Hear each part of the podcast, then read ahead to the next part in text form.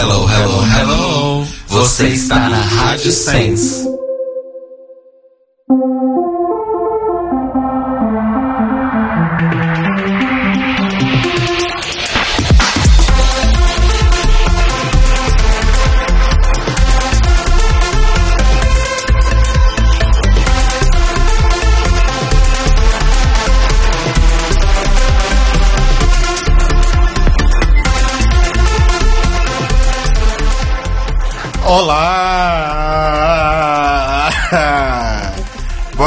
Noite, amigos. Eu tô um pouco ofegante porque eu literalmente acabei de chegar aqui no estúdio do The Libraries Open, também conhecido como Minha Casa.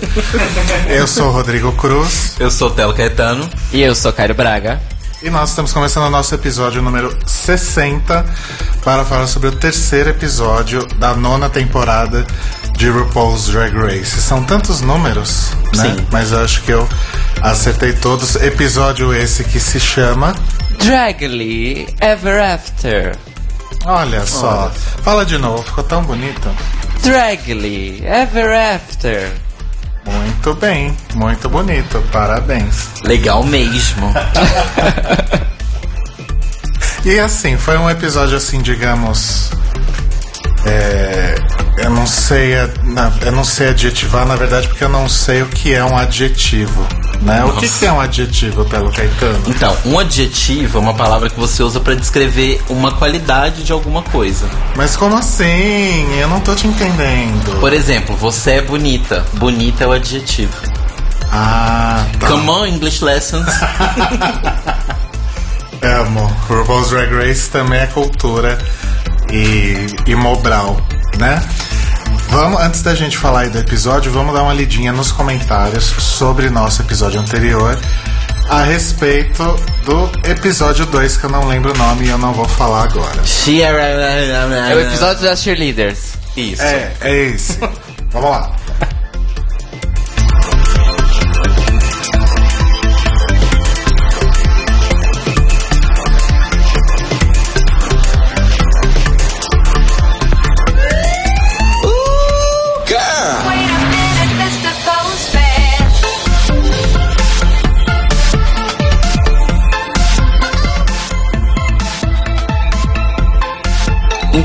Começando os comentários de hoje, a gente vai direto pro nosso e-mail com o e-mail do Bruno Miguel. Oi, pessoal, meu nome é Bruno, sou de Brasília e adoro o programa. Queria perguntar se vocês viram o Look at Her da Cynthia Lee Fontaine no canal do Hey Queen. Durante o programa, o apresentador deixa claro, deixa claro que já sabia que ela estaria na temporada com umas indiretas bem diretas, como se você pudesse voltar ao programa, nesse momento ele olha, encara a câmera e dá uma piscada. O que você faria? Em certo momento, em que parece o assunto Laila McQueen, né? Aparece lá a fotinha dela. Ele diz que algo me diz que vocês se encontraram esse ano e pareceu ser outra indireta. Vocês acham que ele pode estar falando de algo que vai acontecer no programa? Beijos, adoro vocês. Mas espera, esse, esse episódio do, do Requiem foi de quando? De agora, Agora quando? semana passada ou retrasada, talvez. Tá, então não foi exatamente um spoiler da Cynthia. É Então, isso? meio que saiu ao mesmo tempo. Não, não foi necessariamente um spoiler. Ele fala se. da Le- ele pergunta sobre a Leila McQueen e fala, dá a entender que elas se encontraram esse ano. Ele tá perguntando se será que talvez aparecerá Laila McQueen em algum momento nessa temporada. Olha, era um dos spoilers até o momento não confirmado sobre essa temporada, né? Será que. Será? Será se? Será assim? Então, só saberemos, né, no futuro. Aguardem. Próximo e-mail é do Lucas Fabiano. Olá para as bibliotecárias mais amadas do Brasil. Estava sumido dos comentários, mas ligado nos novos episódios. Ainda não consegui acompanhá-los ao vivo nas cenas, mas vou tentar no próximo episódio. Mas quero dizer que vocês estão arrasando ao vivo. Sobre a Season 9, já tenho alguns amores que podem mudar, mas de horas são as que roubaram meu coração. Nina, uma drag muito única, ainda não tinha visto em Drag Race nada parecido com o que ela faz. Eureka, ai gente, acho que vocês concordam comigo. Tem como não amar a Eureka? Desde a Latrice, Tudo bem? Opa. Tudo bem, desculpa. Desde a Latrice, uma Big Girl não chegava com tanta força pra inclusive ganhar essa bagaça. Apesar da Ginger ser muito talentosa, nunca a vi com chance de ganhar Drag Race. Inclusive na Season 7, torcia pra Violeta e os anos me fizeram perceber que eu estava certo. Era a melhor opção no momento, já que haviam nos arrancado a Katia. Sasha tem senso estético e é extremamente inteligente nas escolhas até o momento.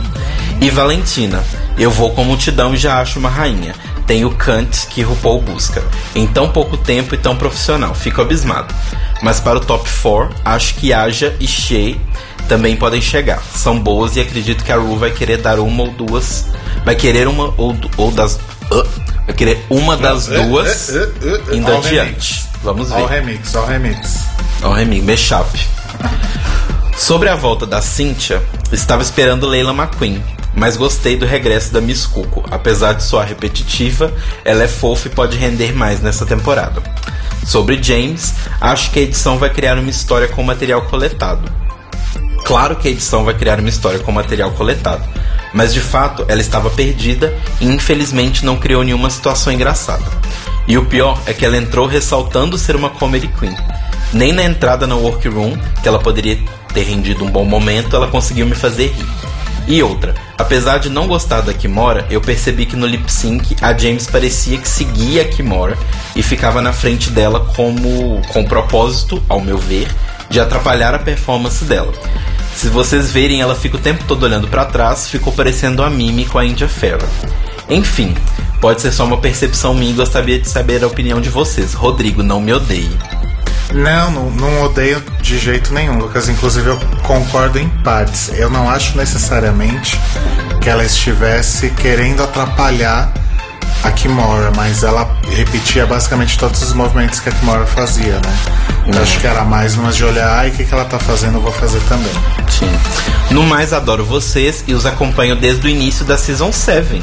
Olha só, Olha desde só. o comecinho. Sim, ele, ele é fato. Sim, a cada temporada vocês estão melhores. Um beijo em cada um de vocês. Mande beijo pras manas de BH. Sim, minha cidade natal querida.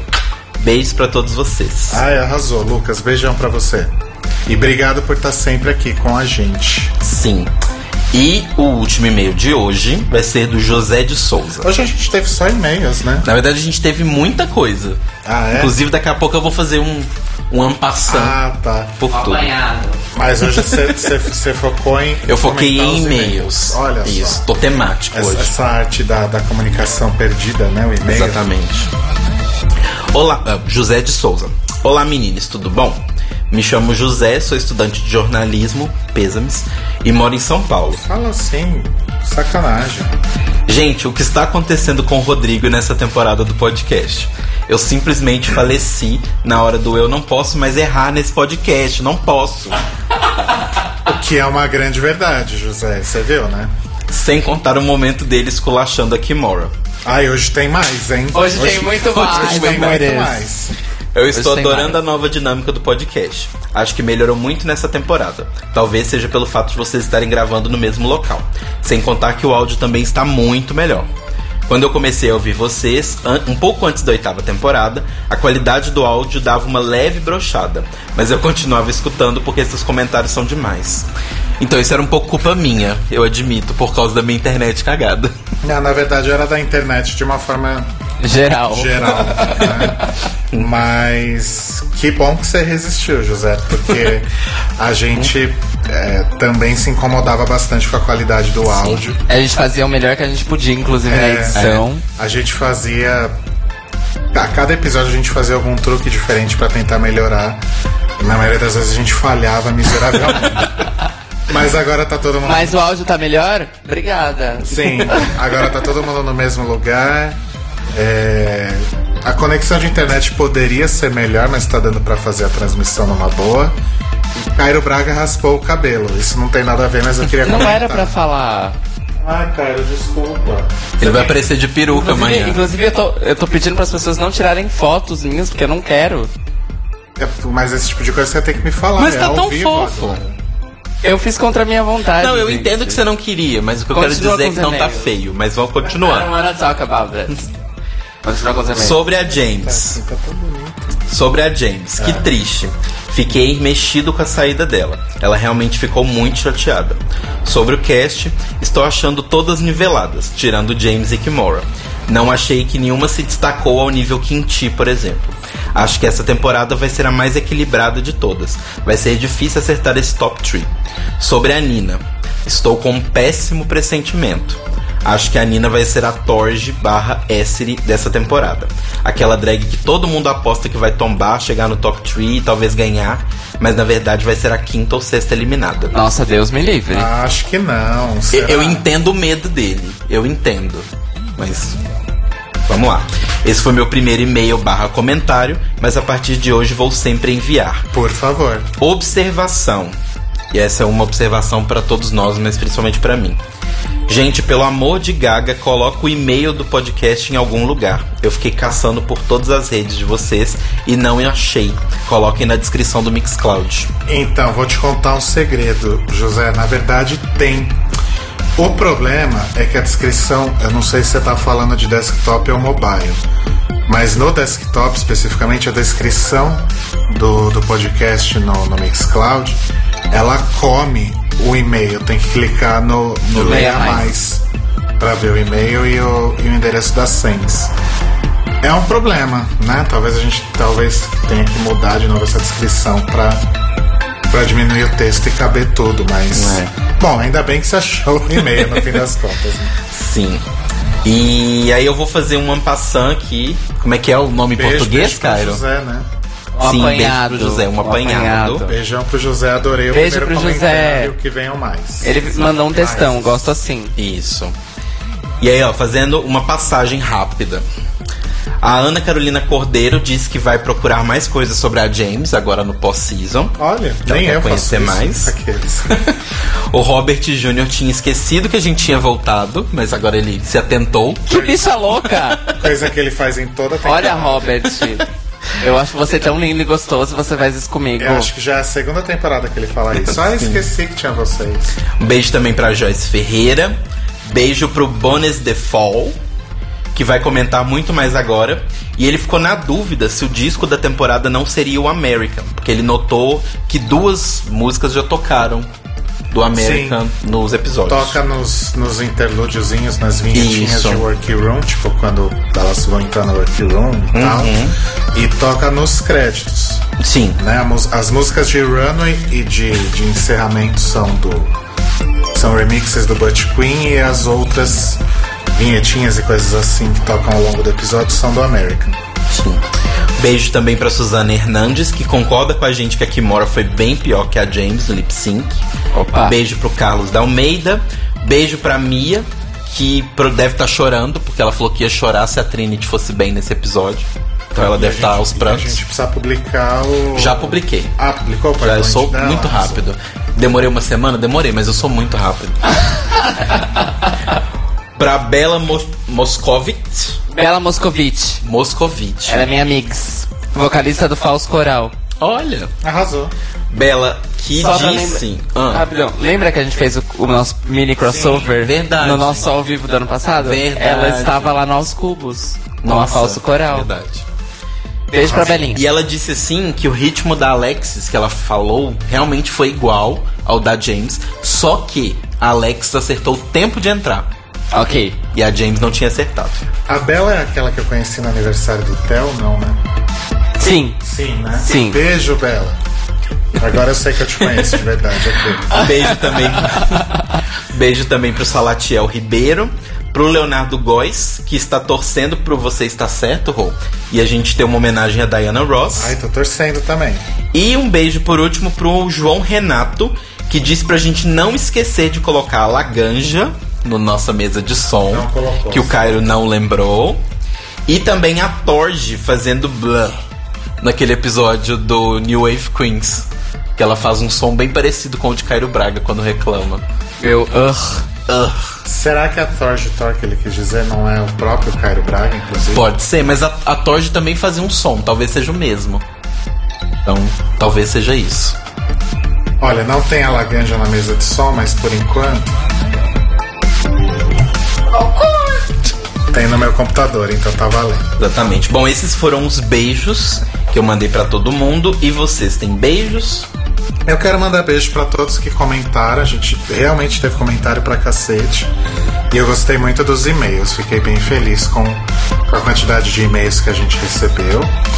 E um beijo pra todo mundo. Ah, eu vou me repetir, mas é, é, é fato. Um beijo pra todo mundo que tá ouvindo a gente ao vivo e comentando no Sense Chat, que é muito mais legal, né, gente? Então, Exatamente. eu sempre falo isso pro povo. Ó, na sua cara. Tá bom, Cairo. É. Acabei de baixar e acabei de pôr. Olha, era tão rápido assim, por que, que você não fez os outros dias? Não é? Enfim, eu falo isso sempre pra motivar o povo que só ouve no Mixcloud a aparecer no ao vivo também. Para, cara. Por exemplo, o Will Oliveira tá ouvindo pela primeira vez ao Aê, vivo hoje. beijo, O Will. Iru! Pra quem não sabe, o Iru é quadrinista, ilustrador maravilhoso. E foi ele que fez a animação no lyric video de Talento, se eu não me engano, da MC Lin, que é aquele que tem as animações da pichação de banheiro. Sim, dos, sim. Dos, pi, dos pipis, das é pepecas.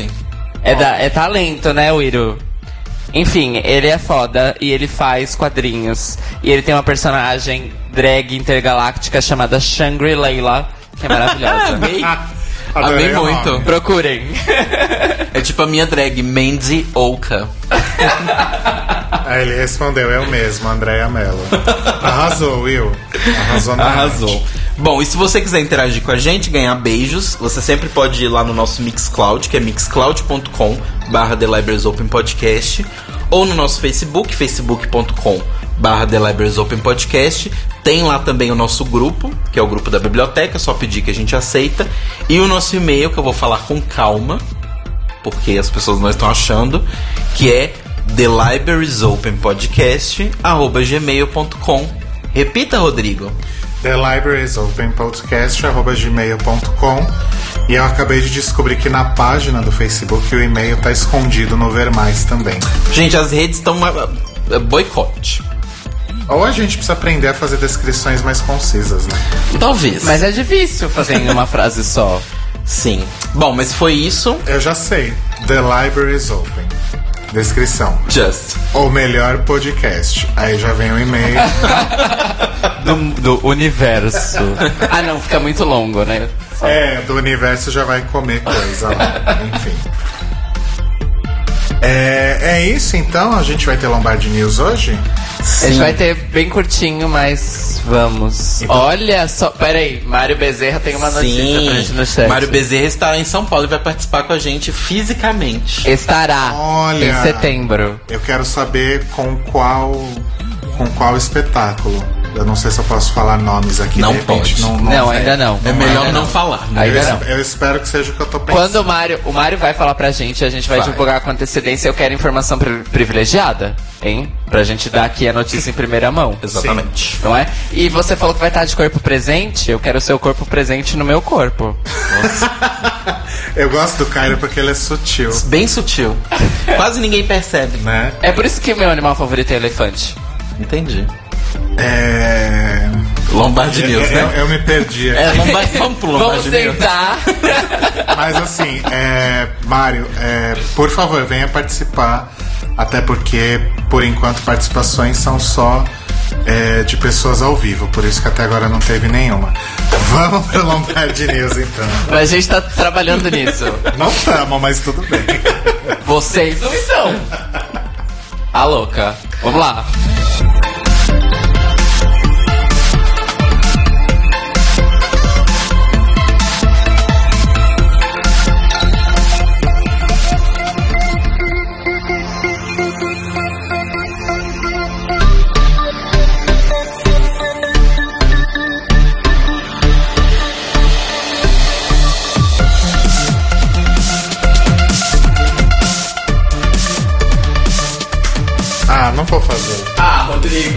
Perdi o timing. Você cortou a música errada. Eu ia fazer Lombardi News. Ok.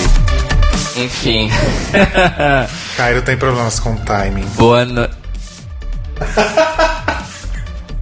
Olha, eu vou colocar só porque valeu a pena.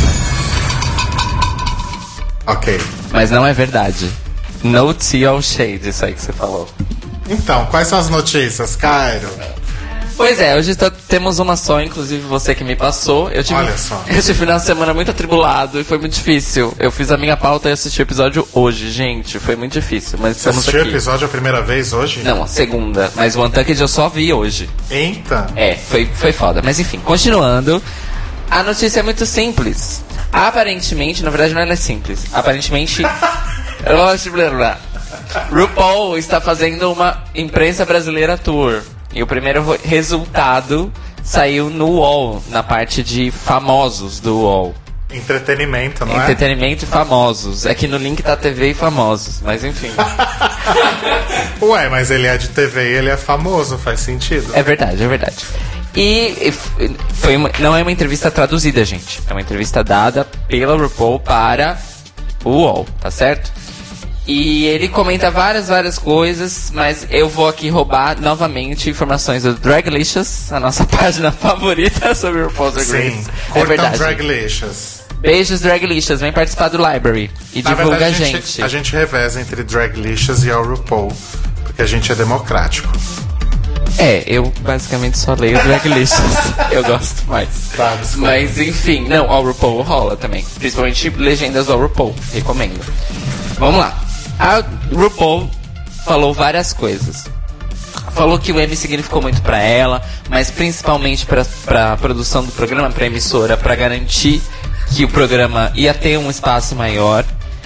É, eu acho que isso deve entender que ela foi parar na VH1 porque a Viacom falou: opa, você ganhou um M? Vamos, Tá dando dinheiro." vamos conversar sobre mudar a emissora do seu programa. É, ela disse que ela fica muito feliz com o fandom brasileiro porque ela disse que é, a mensagem dela pode chegar a jovens nos lugares mais remotos do Brasil e para eles entenderem que eles não estão sozinhos. É, porque ela se lembra de quando ela se sentia assim e ela quer aliviar isso para várias pessoas queers do mundo. Ah, a gente já lindo. sabe, isso ela repete há muitos anos. É a missão da RuPaul, né? Exato. Mas o que nos interessa da RuPaul. o que nos interessa nessa entrevista é o seguinte: RuPaul disse que adoraria ver uma versão brasileira de RuPaul's Drag Race. Mas assim, ela diz isso pra todo mundo, né? Na verdade, não. As- os dois únicos lugares que ela citou, ela mesma falou que adoraria ter uma versão é Reino Unido e agora Brasil. Ela nunca falou, ah, eu adoraria que tivesse uma versão de RuPaul na Argentina. Ah, eu adoraria que tivesse uma, uma versão de RuPaul na Austrália. Eu adoraria que tivesse uma versão de RuPaul em Israel, Em Kuala Lumpur, na Tunísia, em Luxemburgo, em Liechtenstein, Vaticano, na Tá bom, gente, acho que a Suíça. mensagem foi passada. Suriname. Aqueles que não sabem quando parar, né? Trinidad e Tobago. Enfim, é. Ele fala, ele, e aí ela diz o seguinte: os brasileiros têm uma estética e um gosto muito diferente de fazer drag queen. Pra mim, o coração do brasileiro bate no ritmo do samba. Foi o que eu aprendi quando estive aí. E vocês têm um jeito diferente do mundo inteiro de viver a vida. Ai, que visão romanceada do estrangeiro, né? Sobre o Todo Brasil. mundo mete Brasil e samba sempre na mesma sequência. Porque a- Porque é o que foi vendido pra Exato. eles. É a, é a venda. Desde a Carmen Miranda. Assim como você acha que você vai descer no aeroporto de Madrid e vão te entregar uma paella na sua mão. Eu nunca pensei isso. E vai vir uma espanhola rodando com um vestido vermelho e cantando. flamenco. Nunca É. pensei nisso, só, só nos boys belíssimos que tem lá. Ok. É, temos uma celebridade aqui conosco no chat, Nix Wayne Kadoshi, falou que RuPaul já disse ano passado. Ela tá querendo, mas quero ver ela produzindo. Eu também, Nix. É muito fácil falar. É, então, mas eu tenho uma dica pra vocês. Ela não vai produzir nada. Quem tem que produzir são Ela vai- produtores brasileiros. Ela vai, ela vai vender o formato, na verdade. Não é ela que vende, amore. É a distribuidora. quis Ela falou pra dizer. distribuidora assim, ó, vocês vão distribuir o programa e o formato, beleza? Aí a minha parte em dinheiro é só pôr na minha conta. É assim que funciona. Ah, não, eu ia querer saber pra onde estão sendo vendido. É minha marca, porra. Inclusive, nós, fãs brasileiros, nós fomos muito ruins, porque já teve uma versão latino-americana oficial de Drag Race. A galera das comunidades brasileiras comentou muito pouco. E a gente não nem viu. E já nem teve. vi. Pois é. E foi uma versão latino-americana que teve participantes do, do continente. E foi uma, uma temporada só? Por enquanto, sim. Foi dentro de um, de um programa maior de entretenimento chamado The Switch. E aí é The Switch Drag Race. Ah, mas como é que eu ia saber? Muito escondido. É. E Quem souber como assistir via meios escusos na internet, por favor. Não, Mário, não tinha drag brasileira no cast porque era só para a Hispano-América, claro. É, Little Red comentou aqui que tinha que mostrar a academia de drags pra, Pra RuPaul. pra É RuPaul. verdade. Eu acho melhor não. Porque, teórica. Não, gente, calma, deixa eu terminar. Vocês já Vai. acham que eu saio distribuindo shade pra todo mundo. Eu acho melhor não, porque a Academia de Drags tem um formato muito parecido, mas não é devidamente um formato Oficial. Drag Race licenciado oficial no Brasil. Então acho que pode dar alguma merda aí, não? Talvez. Mas se a Hyde não processou. Isso, vai, vai ficar fazendo isso toda hora agora. Mas se a Hyde não processou a RuPaul, a RuPaul poderia pensar em não processar a Silvete. Talvez porque a RuPaul comprou o formato da Hyde. Alguém já parou pra pensar nisso? Alguém tem informações sobre isso? Tô falando sério. Será que ela comprou? Eu acho que não. É tão igual. Mas aí que tá. Reality shows de cara. competição, Inferno. eles têm uma estrutura que é muito parecida. Para, Cairo! Você tá tudo bem? Eu tô sonorizando a conversa de vocês. Eu, eu, eu estudei pra isso. Vamos Que falar bom. do episódio? Estuda mais. Vamos falar do episódio. Não, não, calma. Eu, eu comecei o Lombardi News falando que a RuPaul tava fazendo uma tour de imprensa brasileira. Por quê?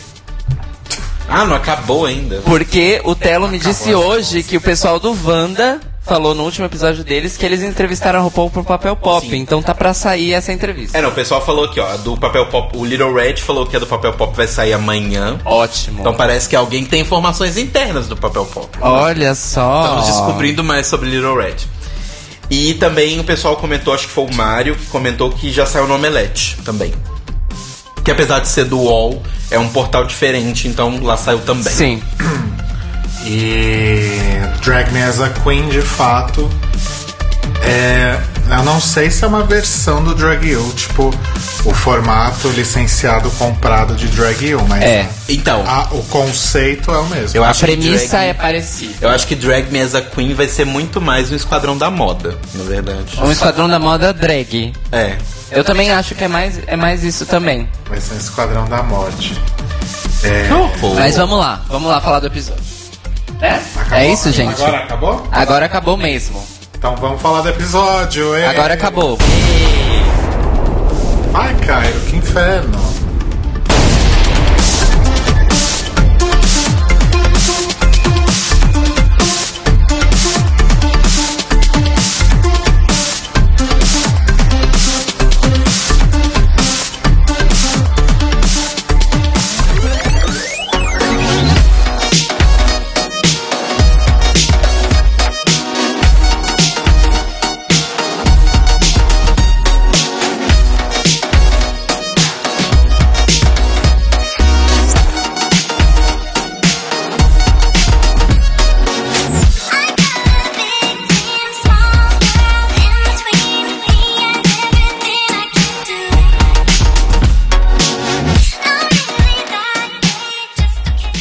Vocês ouviram aí Shonda Grimes com a música. Na verdade, a gente chama ela na internet, o fã da gente brasileiro chama ela de Francisca Grimes. Com World Princess. Porque hoje a hashtag é.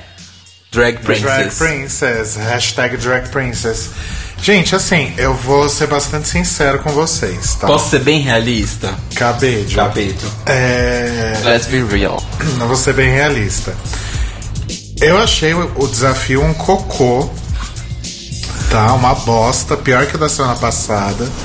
Mas eu gostei é, dos looks de uma forma geral, da, da tentativa patética de criar os, os sidekicks, né? Os personagens coadjuvantes que todos eram de forma geral muito ruins. Os que eram muito bons eram muito bons e os que eram muito ruins eram muito ruins. E por causa das interações delas no, na workroom, é, que eu acho que na verdade foram o grande ponto alto do episódio. Tem um contraponto que eu achei interessante, que o nosso amigo Rick lá de Niterói, beijo Rick, ele comentou no, no Twitter Beijo, com- Rick. comigo e com o Telo que. é, não, na verdade acho que foi um tweet que ele publicou falando que o, era um desafio de, de costura que não focou na parte da costura Pois é. né? É, foi tirando as reclamações da Farrah, pouco foi mostrado sobre a construção de looks. Não só de looks, mas como a construção dos personagens, das histórias delas. Tipo, mostrou a Farrah chorando e a Kimora não sabendo que era um adjetivo, mas. Sim, Mais basicamente isso. Mas só um, um toque para todo mundo e pro Rick também, apesar que eu acho que ele já sabe disso.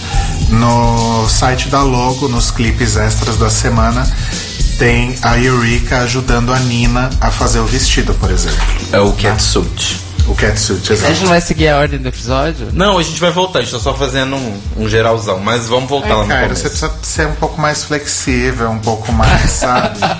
Eu sou bem flexível, querida. Olha aqui. Gente, ele, ele tá subindo a perna na- no pescoço. Mas ele não conseguiu chegar nem na metade do caminho. Bom, mas. A gente podia colocar uma, uma câmera aqui para as pessoas. Não, muito complicado. Não, muito complexo. É, se for assim, melhor fazer YouTube logo, mas eu, eu, eu sou contra. Bom, é, então acho que de uma forma geral é isso. O que eu, em termos aí de primeiras percepções sobre o episódio, foi isso. Eu gostei muito pelo pela interação de uma forma geral. É, aquela parte da, da bot pose foi bem, bem chocante, assim. Sim. Mas o desafio em si eu achei uma grande bosta. O que, que você achou, Talo Caetano? Não, o desafio eu gostei, mas meu problema é o mesmo do Rick. Eu acho que se era um desafio de criação, não apenas a parte de, de costura em si, mas se era criação, deveria mostrar mais a criação. Mas nessa temporada eles estão dando muito mais enfoque pros dramas pessoais e questões relevantes ao mundo fora do que acontece ali dentro da série. Então, por exemplo, elas falam muito mais sobre o que aconteceu fora, sobre a vida delas, sobre riscos, sobre. Pelo menos eu tô sentindo isso nesses três primeiros episódios. Foi falado muito mais sobre o mundo exterior do que o que tá acontecendo ali dentro. E é uma coisa legal, é diferente, acho que é uma outra perspectiva, mas é interessante. Mas eu também senti falta disso que o Rick falou. O Ed Roberto comentou aqui que tá achando a edição zoada, que tá tipo muito apressado. Então, isso que o Ed falou, eu vou falar uma coisa, que foi o que eu falei com vocês que eu senti no primeiro episódio, que a gente até teve um, momento de, de discordância, mas É é. um dos meus chiliques, não? Foi. É. Mas a questão é que eu não acho necessariamente que tá corrido. Mas sabe quando vai chegando pro final da temporada em que as provas vão ficando muito complexas e os- o que elas têm que fazer durante a temporada é muita coisa? Eu tô achando que isso tá acontecendo muito cedo. Pode ser. Então, como tem muitas queens ainda e os desafios são muito complexos, não dá pra mostrar. Por exemplo, nesse episódio, se eu não me engano, no episódio que foi ao ar, não, não extras do site da Logo nem nada, mas no episódio que foi ao ar, mostra o workroom de três queens. Sim. Num elenco de 13. Foram três só? Foram quatro.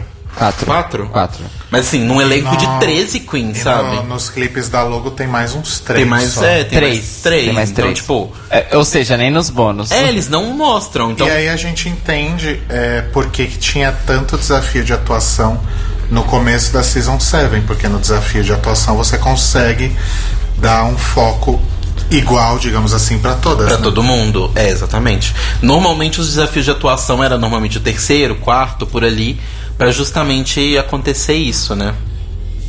Então, não sei. Mas, mas eu, gosto dessa perspectiva pessoal. A Nix até, até comentou aqui sobre o negócio de Orlando que a gente comentou. Eu acho legal, sabe? De, de mostrar isso, de, de, de dar um, um enfoque pra isso. Eu só sinto um pouco de falta de ver elas fazendo as coisas. Mas eu acho que pela complexidade das provas ia ser meio difícil. Só voltando aqui um, eu abri uma, uma versão light aqui para, para iniciados do chat. Tava vendo as fotinhas aqui. É de Roberto Me Liga. Meu telefone é 11 9. Depois fala de mim, né? Não, eu é de sou. Roberto, pode me ligar também. Não, liga pra mim. Meu telefone é 11. Então, eu só quero deixar uma- coisa clara. Uma coisa não exclui a outra. Você pode ligar pro Rodrigo, depois pra mim, pra Exclui mim, sempre depois a pro sua Rodrigo. ciumenta louca, né? Ah, que bom que você é, né? Voltando ao episódio, é, Cairo Braga, qual a sua percepção, Sandra, sobre, Sobre o isso? episódio n- como um todo. Como um Olha, todo. é, assim, o desafio realmente. A premissa. A premissa do, Pode continuar. desafio. Tá tudo bem? Pode, Tá, vai. tudo ótimo. A premissa do desafio realmente foi bem bosta. Eu acho que poderia ter sido um desafio em grupo muito melhor. Mesmo que tivesse sido repetido, entre aspas, de outras, tepo- de outras temporadas. Eu acho que as queens, mesmo com essa premissa bosta, elas até que fizeram coisas Interessante. interessantes. Sim, isso é fato. É, o que eu fiquei bem feliz. Então, kudos aí pra elas. Mas uma das primeiras coisas que eu pensei, porque assisti ao vivo na sexta, e assim que terminou o episódio, uma coisa que eu pensei foi assim: Nossa, gente, o Paula e os editores esquecem Nina Bonina em churrasco, né? Pois é. Esquecem bastante. Esqueceram muito ela. Ela apareceu, acho que um minuto e meio no episódio todo. Assim. Pois é. Sério? Sim, fizeram um edit já no YouTube. Um minuto e meio que ela aparece nesse episódio. Pois é. Gente, mas é. Uma coisa é. Pode ligar, Ed. Pode uma ligar. coisa que. uma coisa que é importante é, também pensar é, é justamente isso que várias pessoas falaram aí no, no chat, que é pela quantidade de queens. Né? O Mário falou que a Sasha apareceu pouco. Na verdade, eu acho que a Sasha para a quantidade de queens que tem, ela até que pareceu bastante e, de- e deu depoimentos muito maravilhosos. Sim, de fato. Sim. De fato. A Sasha realmente arrasou. E só fazendo um comentário, porque é, comentaram já no chat e o Telo já falou sobre a questão da história pessoal e tal. O que eu tô percebendo, na verdade, esse episódio me, me deu uma, uma certeza que, na verdade, eu estou esperando que continue no resto da, da temporada. Eu acho que, por causa das coisas que aconteceram depois que a temporada foi gravada, na verdade, coisas que aconteceram antes, durante e depois, eu acho que eles decidiram é, colocar um tom na temporada que é mais acentuado no sentido de fortalecimento da comunidade como Sim. um todo. Porque assim, eles não estão só é, mostrando bastante as histórias pessoais delas. Eles estão mostrando momentos delas lá, momentos em que elas se ajudam, Sim. momentos em que elas, mesmo competindo, dão Uma força a uma para as outra. outras. Então, é- é- eu acho que a mensagem é assim: mesmo nesta competição de drags que vocês assistem há nove temporadas e que acontecem coisas malucas, as pessoas brigam, as pessoas são expulsas, etc e tal. Essa irmandade ela tem que existir porque estamos sob ataque. Exatamente. Arrasou. Eu acho que essa é a mensagem que a RuPaul quer passar com a temporada. E eu acho que isso vem desde o primeiro episódio. Mesmo na pessoa da Gaga, isso foi embutido ali. E eu acho. E na verdade, eu estou gostando disso. Sim. Porque eu realmente acho que é importante, principalmente pra eles lá nos Estados Unidos, que estão. A gente também tá com o governo em cima da gente, mas. lá ele é um pouquinho mais escandaloso que o nosso, vamos Sim. dizer assim. Eu acho legal, cara, essa, essa sua percepção. Muito obrigado pela sua colaboração. Pode ir embora. Nossa, gente, minha garganta tá bem ruim hoje, desculpa. Mas vamos cronologicamente? Não, deixa eu só concluir uma coisa. É, acho de fato que o que o Cairo falou faz muito sentido e talvez realmente seja o tom, né? A gente sempre tenta achar aí qual que é o tom principal de cada temporada. E talvez realmente esse seja essa coisa do senso de comunidade contextualizado com o que está acontecendo Exato. nos Estados Unidos e tal. Acho E que que de uma forma foi anunciado, né? Dragtastic Times. Sim. Dragtastic Measures. Foi de um jeito humorado, mas Porque teve a é sua. o jeito que o programa Mas teve a sua seriedade ali. Arrasou. Bom, vamos então falar sobre o episódio cronologicamente, já que foi pedido aqui. Ai, gente, vocês não precisam fazer só porque eu pedi. Oh, É só porque é, eu faço a pauta conforme eu vou vendo, né? Eu vou eu vendo e também. escrevendo. Mas é que eu vou misturando as coisas de acordo com os tópicos, porque eu sou bastante dinâmico e multitask. É, a gente começa com Kimora não entendendo por que, que ela tava no Bottom 2 no episódio anterior. E o episódio explica pra ela isso muito bem. Porque ela é 10 e a James é 1 e como que ela tava no mesmo patamar da James. Acho que a gente ainda vai elaborar muito sobre a Kimora, principalmente na parte de eliminação e na parte do Untucked. Mas já começou bem na cara que ela ia sair, Sim. né? Porque a edição, a gente sabe, sempre sabe, né, que a edição é muito focada no ganhador e no perdedor, e eventualmente mais até no perdedor. Eu e tenho, eu tenho uma, uma pequena discordância com isso, termina. É, não, pode falar. Eu não achei, assistindo, até anotei, eu não achei que a Kimora ia embora. Por quê? O que eu senti é que eles foram um pouquinho mais espertos na edição desse episódio, nesse aspecto. A primeira, na verdade, que eu achei que ia se fuder era a Aja. Porque todo o, o, o lance dela falar que, ai, esse desafio, eu tenho esse desafio na bolsa. Aliás, a bolsa é outra bolsa que eu não sei. Que bolsa é essa? Todo mundo fala. É a mesma que tá embaixo do ônibus. a bolsa embaixo do Exatamente. Por isso que ela é tão valorizada, entendi. Exatamente. E aí eu falei assim, eu pensei assim, hum, estão mostrando a Queen falando que ela tem, que ela tá de boa, esse desafio é meu. Ela vai se fuder. Tenho, eu- Ou eu- ela vai eu- ganhar, assim, humilhantemente. Então, mas é que tá. Mas ao mesmo tempo eu fiquei assim, eu não acho que essa edição é de eliminada, mas ela vai tomar no cu. Entendi. Ela vai tomar na xerena gostoso nesse episódio. E aí no momento seguinte, tem a mesma edição em cima da Kimora. Aí eu falei, hã, muito espertos. Quem vai sair?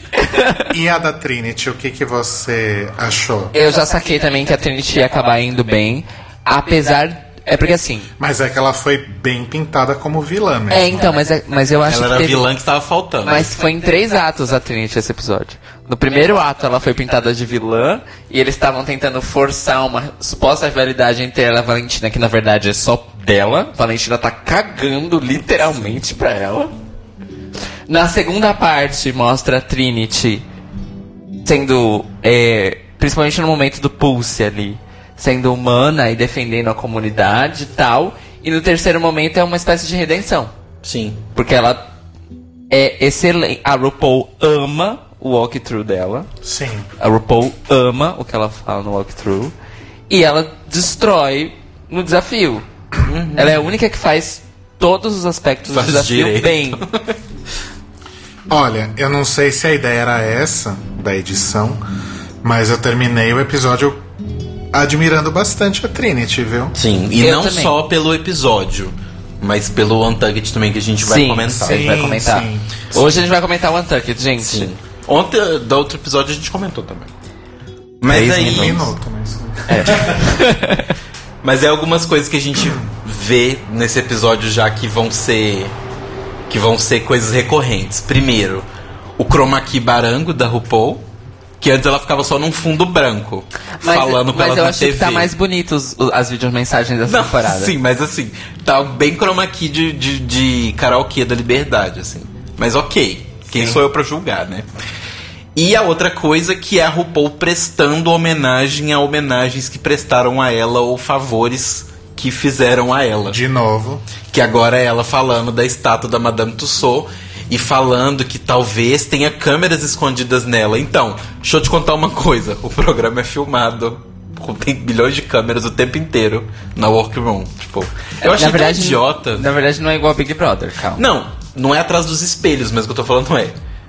Não na é verdade, escondido. tem câmera atrás do espelho, mas Não. ela não fica Não é escondido que o programa É, está ok, sendo ok. filmado. Mas você sabe que quando ela falou isso, e teve aquela montagenzinha com a, com a estátua, que ficou muito legal, por sinal, eu adorei. Eu fiquei querendo que tivesse, e aí mais pra frente da temporada um vai- Shade Tree? Shade Tree. Eu acho que a. eu fiquei querendo, eu, Eu acho que a estátua, inclusive, é a nova Shade Tree. Que aparece lá no segundo, terceiro episódio e depois não serve mais pra porra nenhuma.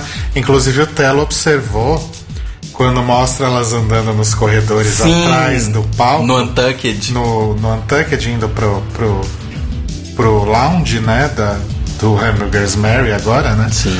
Tá cheio de tree jogada lá no. Tem um quadrado. Junto com os computadores do, do, do United da primeira Primeira temporada. Então, tem um quadrado que muito E com a provavelmente. escada que tava atrás do palco. que muito provavelmente é o é o quadradinho onde elas fazem os depoimentos, que tem aquele fundo rosa e tal. Mas assim, era muito tipo um parecia um banheirinho, sabe? Eu falei, gente, é cheio de tree, tá ali. Gente, eu amo porque você listou várias coisas agora. Eu fiquei pensando se o RuPaul fosse um RPG tipo Legend of Zelda. São os artifacts. Sim.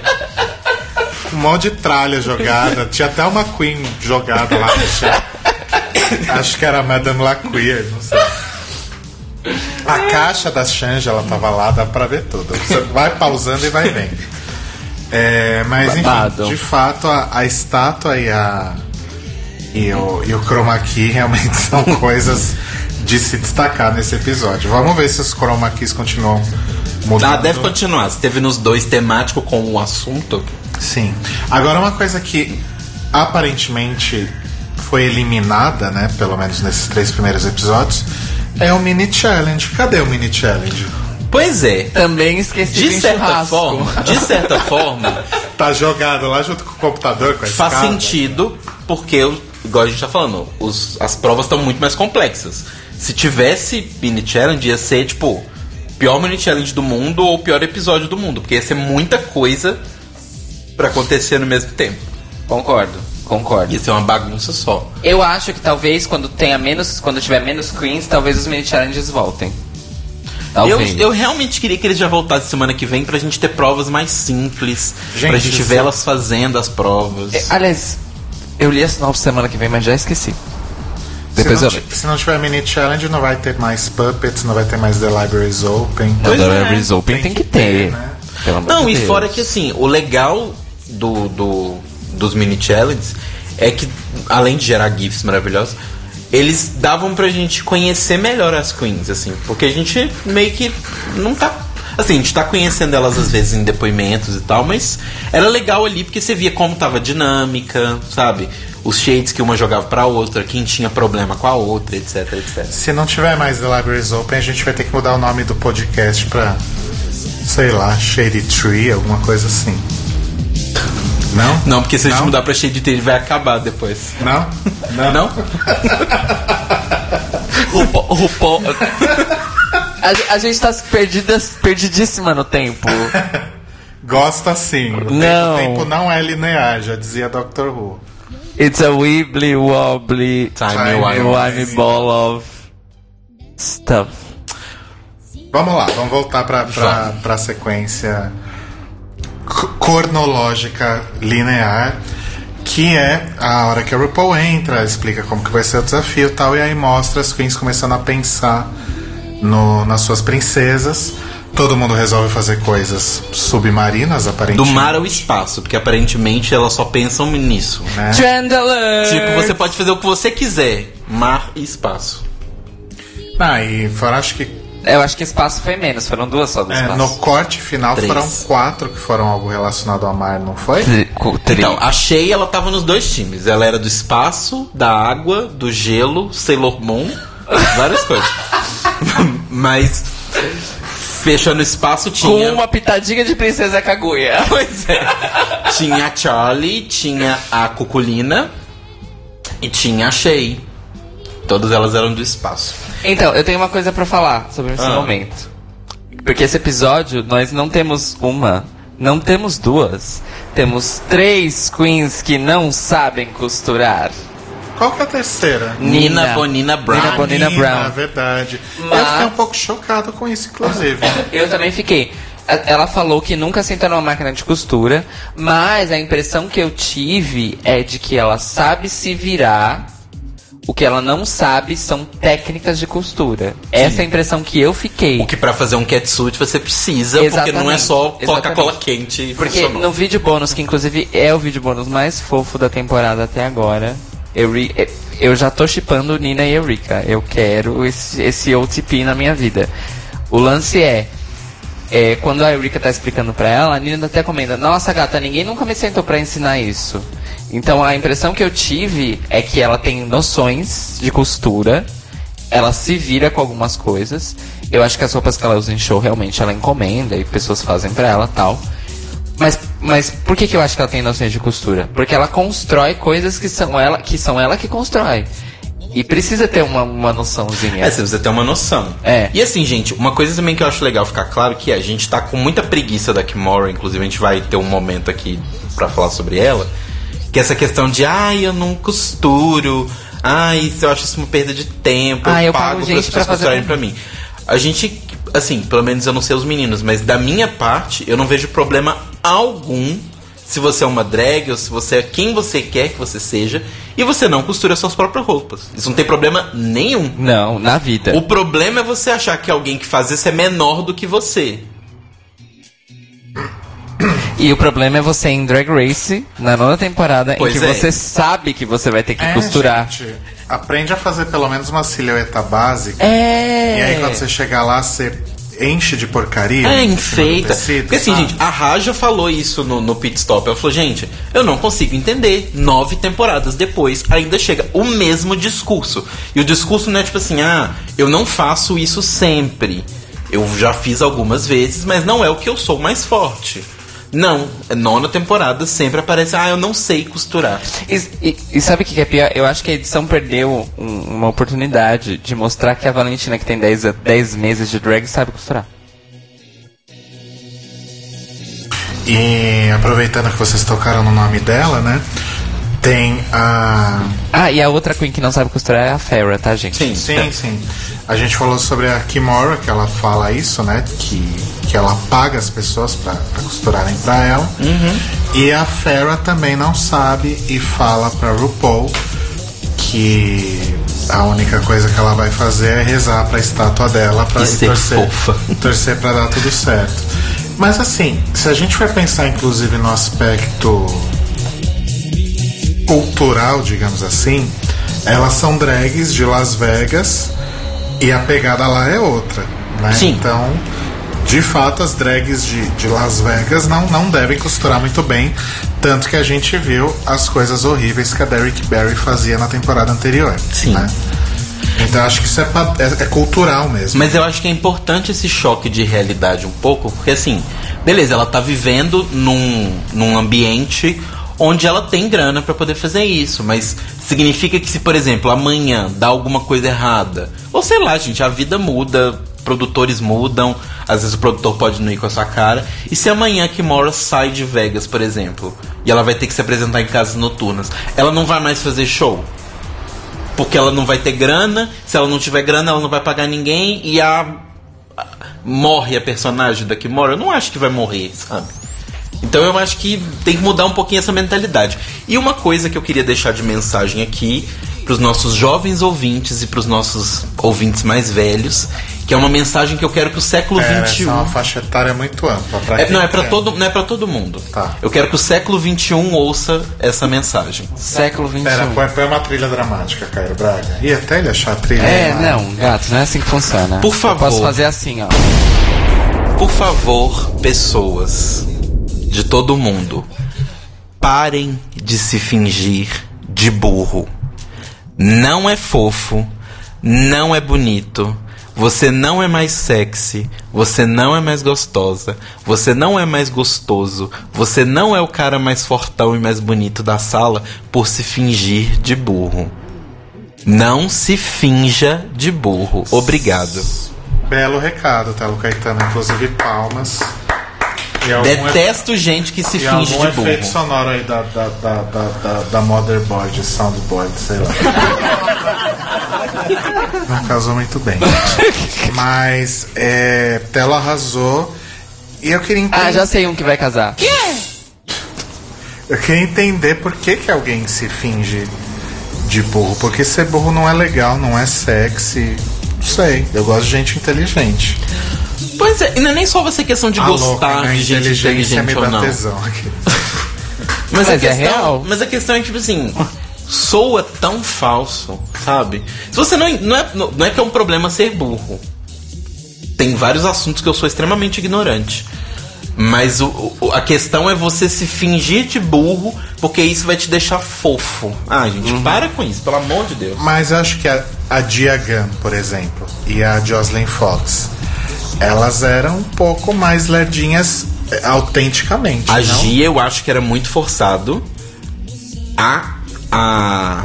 A Jocelyn. A Jocelyn eu acho que não. A porque Jocelyn a era Jocelyn. mais ingenuidade A Jocelyn, ela era coisa. mais ingênua e questão de confusão. Tipo, por exemplo, o negócio do Black Horse, Dark Horse. É uma coisa que eu faço com ditados em português, não em inglês. Mas eu consigo entender a confusão, sabe? Agora, tipo, não saber o que é um adjetivo, desculpa, gente, mas eu, eu não caí, desculpa. E coroou o momento Cynthia Lee Fontaine, porto-riquenha, inglês é sua segunda língua, dando um tutorial item- básico de inglês pra bonita. E eu achei legal porque, assim, ela poderia ter zoado, ela poderia ter rido, ela simplesmente ficou num tom sério, explicou, é isso. Come on, English Lessons. O Guilherme lembrou uma maravilhosa aqui. Ah, eu não entendi. Por que, que o nosso vídeo era colorido e o delas era em preto e branco? Nossa, maravilhoso esse momento. Claro que ganharam. Ah, será que não é porque passava nos anos 60? É, não. Dia maravilhosa. Um beijo pra. Diagan. Bom, É, ainda aí nessa seara das costuras, né? A, a Kimora deu esse, esse rolê todo aí. E a Farrah foi criticada por várias pessoas por apenas reclamar o tempo todo. E aí o nome dela agora faz muito sentido, né? Farrah Mon. Pois pra é. vocês que não fizeram CCA como eu, Mon é o verbo Gemer. Gemer. gemer, né? Não é exatamente o Mon de, de choramingar, é um outro, mas acho que serve também. Na verdade, mão é gemido. Choramingá é wine que fala. É whining. Inclusive, eu fiz até uma. Anotei uma piada aqui que é assim: Mas tá na mesma. Pheromone, CCA. More like feral wine. olha só. Que sem graça. é, comentaram aqui sobre a Miss Fame dela ser uma, uma rainha de burrice. É, eu acho que a Miss Fame, na verdade, era. que foi, Cairo? É, olha o chat, do, olha o nosso chat do Face. Ah, tá. É, não interrompe meu lugar de fala. Me, me perdoa, eu tava tentando chamar a atenção dele sem te interromper, não deu certo, continua. A gente vai ter que começar a ficar cada um numa sala. É, eu não acho que a que a Miss Fame era necessariamente burra ou se fingia de burra, não sei. Bom, mas a Miss Fame passou, né? Vamos continuar falando sobre esse episódio. É, eu tô tentando falar da Farrah até agora e não consigo. Mas basicamente o que ela fez foi pegar um pano e cortar e tentar fazer uma saia e pedir ajuda da Eureka para colar no sutiã, coisa que até eu faria. E eu não tenho a menor coordenação motora, não tenho talento nenhum para nada.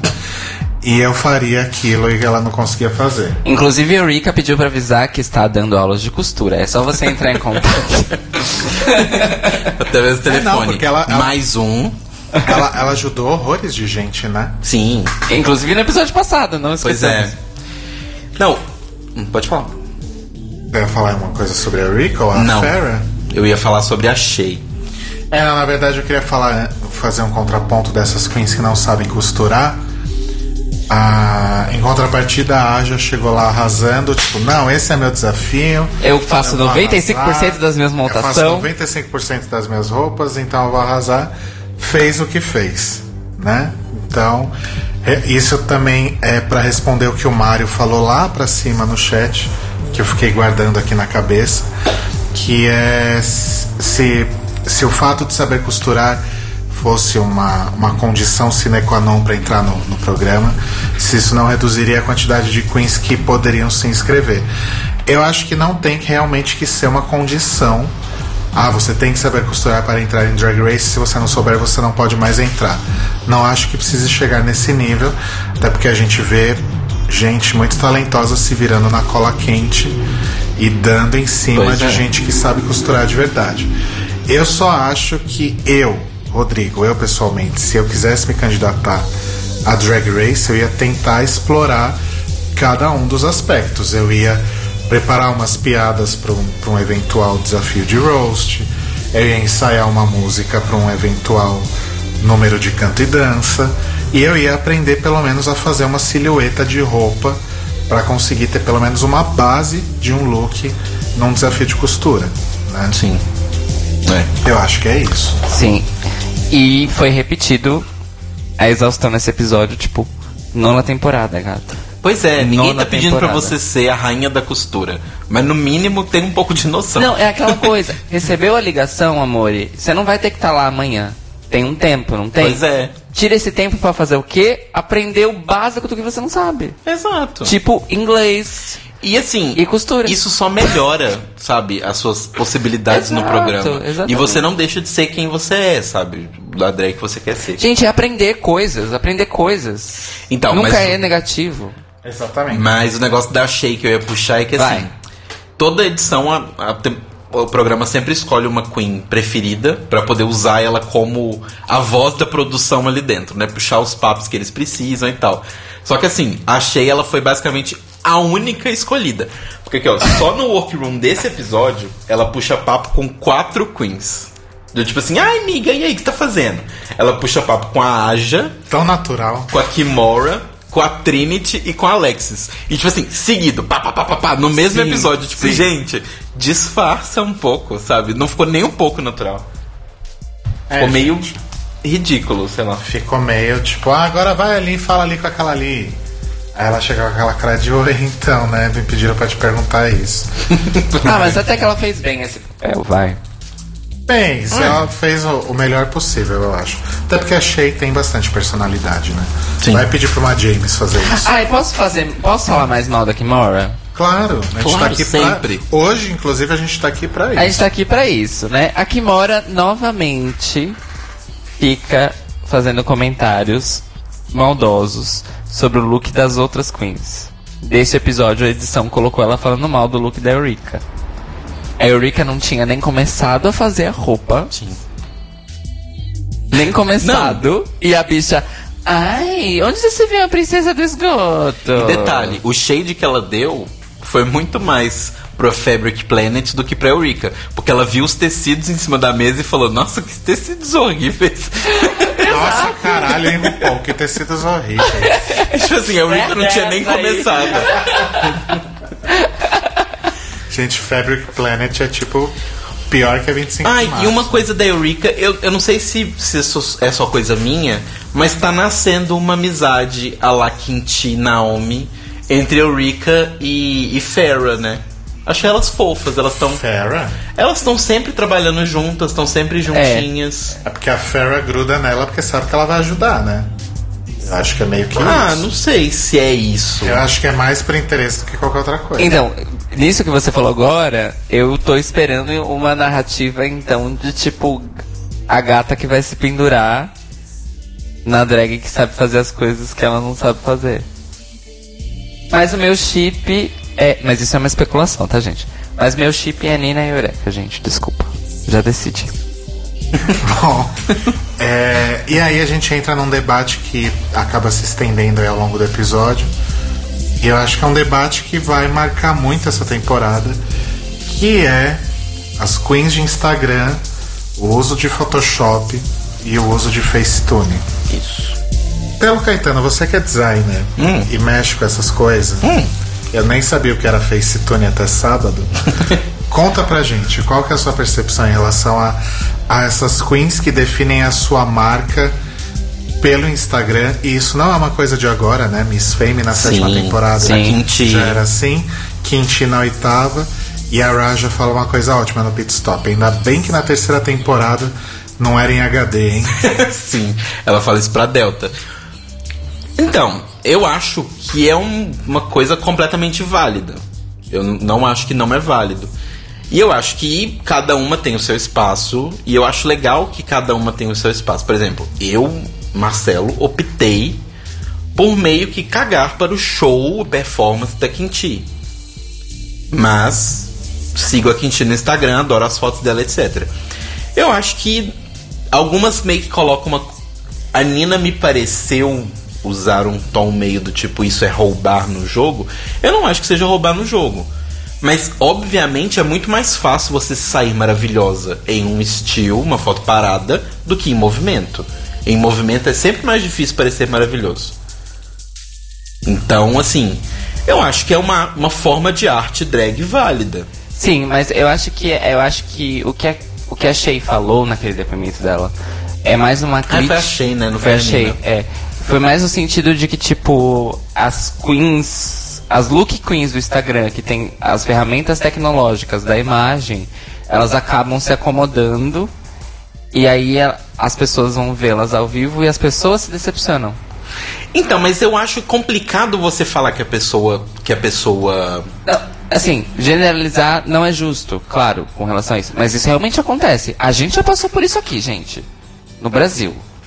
Eu já passei por isso.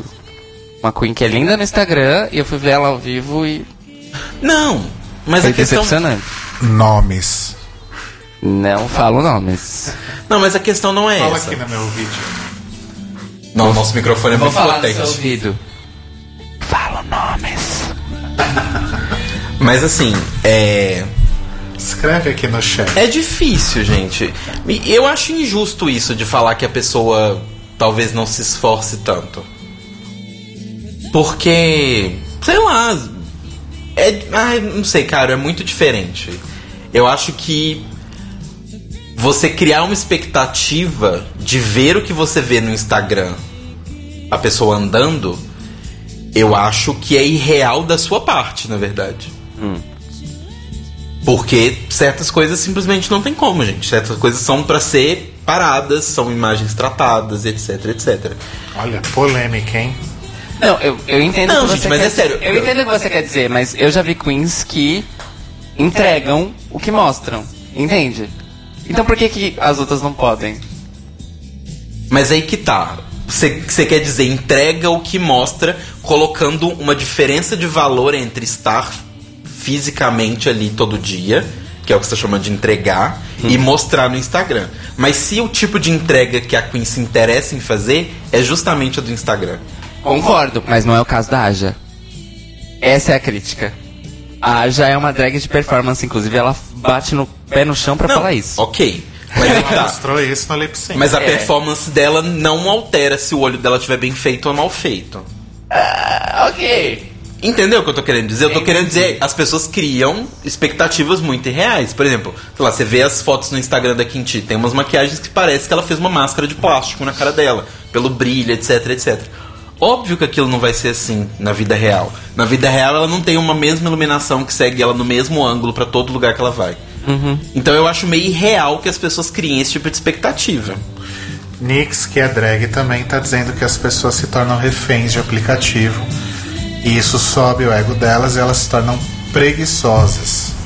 Aí acabam não se esforçando pra fazer uma coisa verdadeiramente boa. Novamente, uma generalização que não necessariamente cabe a todas elas. Mas seguinte. Acho que isso é uma questão bastante polêmica que a gente vai abordar muito aí ao longo dessa temporada ainda, porque eu acho que isso ainda vai render. É, pelo menos até a Aja ser eliminada.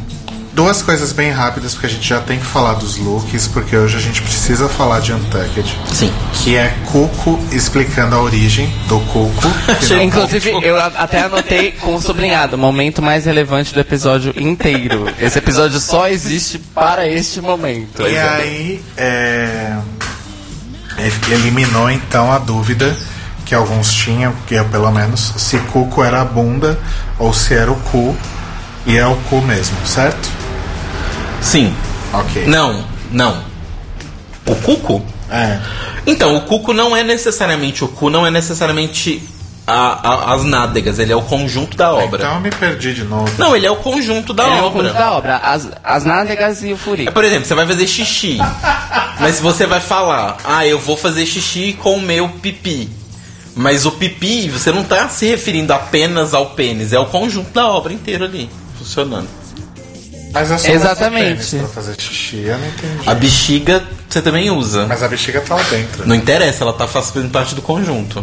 Igual o intestino, o intestino também tá lá dentro. Continuo perdido. E por fim, a- os comentários sobre a, a tragédia na, na boate Pulse, né? Exato. Que a gente já até previa que isso ia vir à tona em algum momento. E falando sério, esse foi realmente o momento mais relevante um- do episódio. Esse foi realmente um momento muito foda, porque a gente tinha duas queens ali que viveram muito de perto tudo aquilo, né? A Trinity tinha se apresentado lá uma semana antes. E, a... E ela é da cidade, né? Ela é de de Orlando. Sim, Ela é Miss Pulse. exato. E a Cynthia deveria estar se apresentando naquela noite. E aí, por conta disso, inclusive, um amigo dela acabou sendo vítima do atentado. Olha que coisa louca, né? Você Um imagina- amigo que foi lá para vê-la, não sabia que ela é. tinha cancelado e resolveu ficar na boate. Gente, isso foi muito E tenso. que foi um dos primeiros dançarinos dela, isso também é importante. Isso foi muito tenso. Eu fiquei bem chocado, assim, quando ela essa Inclusive, rolou um momento meio tragicômico que é a Farrah tentando segurar o choro enquanto se maquiava. Sim, eu fiquei, com muita mui- dó. Eu fiquei com muita dó. dó. Porque, tipo, e uma coisa que até isso tem a ver Ela com. não tava só fazendo um. Ela tava. Ela tava efetivamente chorando, é. É. Que é uma coisa que, que eu acho que é muito diferente também pra ela e pra Kimora. E como a Kimora saiu, a gente não vai ter essa narrativa vindo dela. Mas isso que você falou do mundo ser muito diferente, é muito diferente isso pra elas também. As drags que saem, sei lá, por exemplo, uma drag que faz uma apresentação na Augusta aqui, sabe? Tipo, sei lá, na Louca, por exemplo, ali na, na Frecaneca ela, ela está exposta a um certo tipo de violência, porque ela sai da porta da boate, ela tá na rua, Sim. onde pode passar qualquer pessoa maluca e tal. É um tipo de realidade que talvez a Farrah e a Kimora não vivam, porque elas se apresentam dentro de casas de show, dentro de cassinos às vezes, etc. Então elas estão muito dentro de um ambiente muito fechado. E elas falaram que as drags em Las Vegas são muito solitárias. Sim. Imagino que seja, porque Sim. elas não se apresentam uma atrás da outra. É tipo um evento, palco só pra você, vai lá, ué, depois vai a outra, entendeu? Tipo, então, assim, eu acho. Eu, eu achei essa parte do choro da Farrah, assim, é um tipo de situação que ela nunca viveu, ainda bem, mas assim, é o tipo de coisa que tá tão fora da realidade dela, sabe? Ela não tem nenhuma amiga que provavelmente passou por isso. Isso não aconteceu com ninguém que ela conhece, sabe? Então é, é bem bizarro isso. Sim. E aí E- a Sasha amarra tudo Sim. falando, fazendo um discurso muito foda, inclusive, dizendo que esse momento é definidor na luta dos LGBT nos Estados Unidos e, e o papel que, o, que as drags e outros entertainers têm é, de, de gerar essa união das pessoas contra tudo isso e de terem o orgulho de serem queer, né? E ser queer visivelmente, escandalosamente. Exato. Exatamente. Outro pedido para as pessoas que fazem as legendas é queer não é gay. É. Queer é a árvore que inclui todos os LGBTs e as pessoas que não estão na sigla, mas Exato. também estão dentro do rolê. Outro pedido, sejam bichas pintosas, sim. Sempre. Tá? E como a, a Sasha diz muito bem, para fechar aí, nós não podemos retroceder, a gente precisa continuar forte. Aqui no Brasil Exato. a gente vive outras coisas, né? Acho que, eh, pelo menos que eu me recorde, pelo menos na história recente, ou talvez Herol, a gente nunca viveu nenhum tipo de atentado desse tipo como o da Boate Pulse, certo? Certo. É. Concentrado assim num lugar. Não. Mas isso não muda o fato de que nós somos um dos países que mais mata homossexuais. É. E o que mais, mata, travestis. travestis, E né? transexuais. e transexuais. Então, a gente tá bem fudido também. Pois é. Então, a, É, não. gente, a gente precisa se unir É, aqui o nosso também. extermínio ele é, di- ele é diário e sistemático. É, ele não é uma coisa que acontece. Ele assim, não é, ele não é, ele não é, vamos dizer assim, ele não chama atenção, justamente por isso. E uma ele coisa legal sistemático. também, gente, é assim, é. Vai parecer super discurso de ti agora, mas isso que a Sasha fala e que, que a Trinity também fala é muito válido. Tipo, tomem cuidado, não andem sozinhos, andem em grupo, sabe? Evitem ao máximo se expor a esse tipo de coisa, porque isso acontece. Tipo, É igual começo um do fotógrafo ano. com, amigo da, da Eurica, que tava com as Exato. lá, né? E assim, no começo do ano agora, do, do lado do lugar onde eu trabalho, ali na região da, da Consolação, aconteceu um atentado de uma pessoa que foi de um, de um gay, gerente de uma boate ali na região.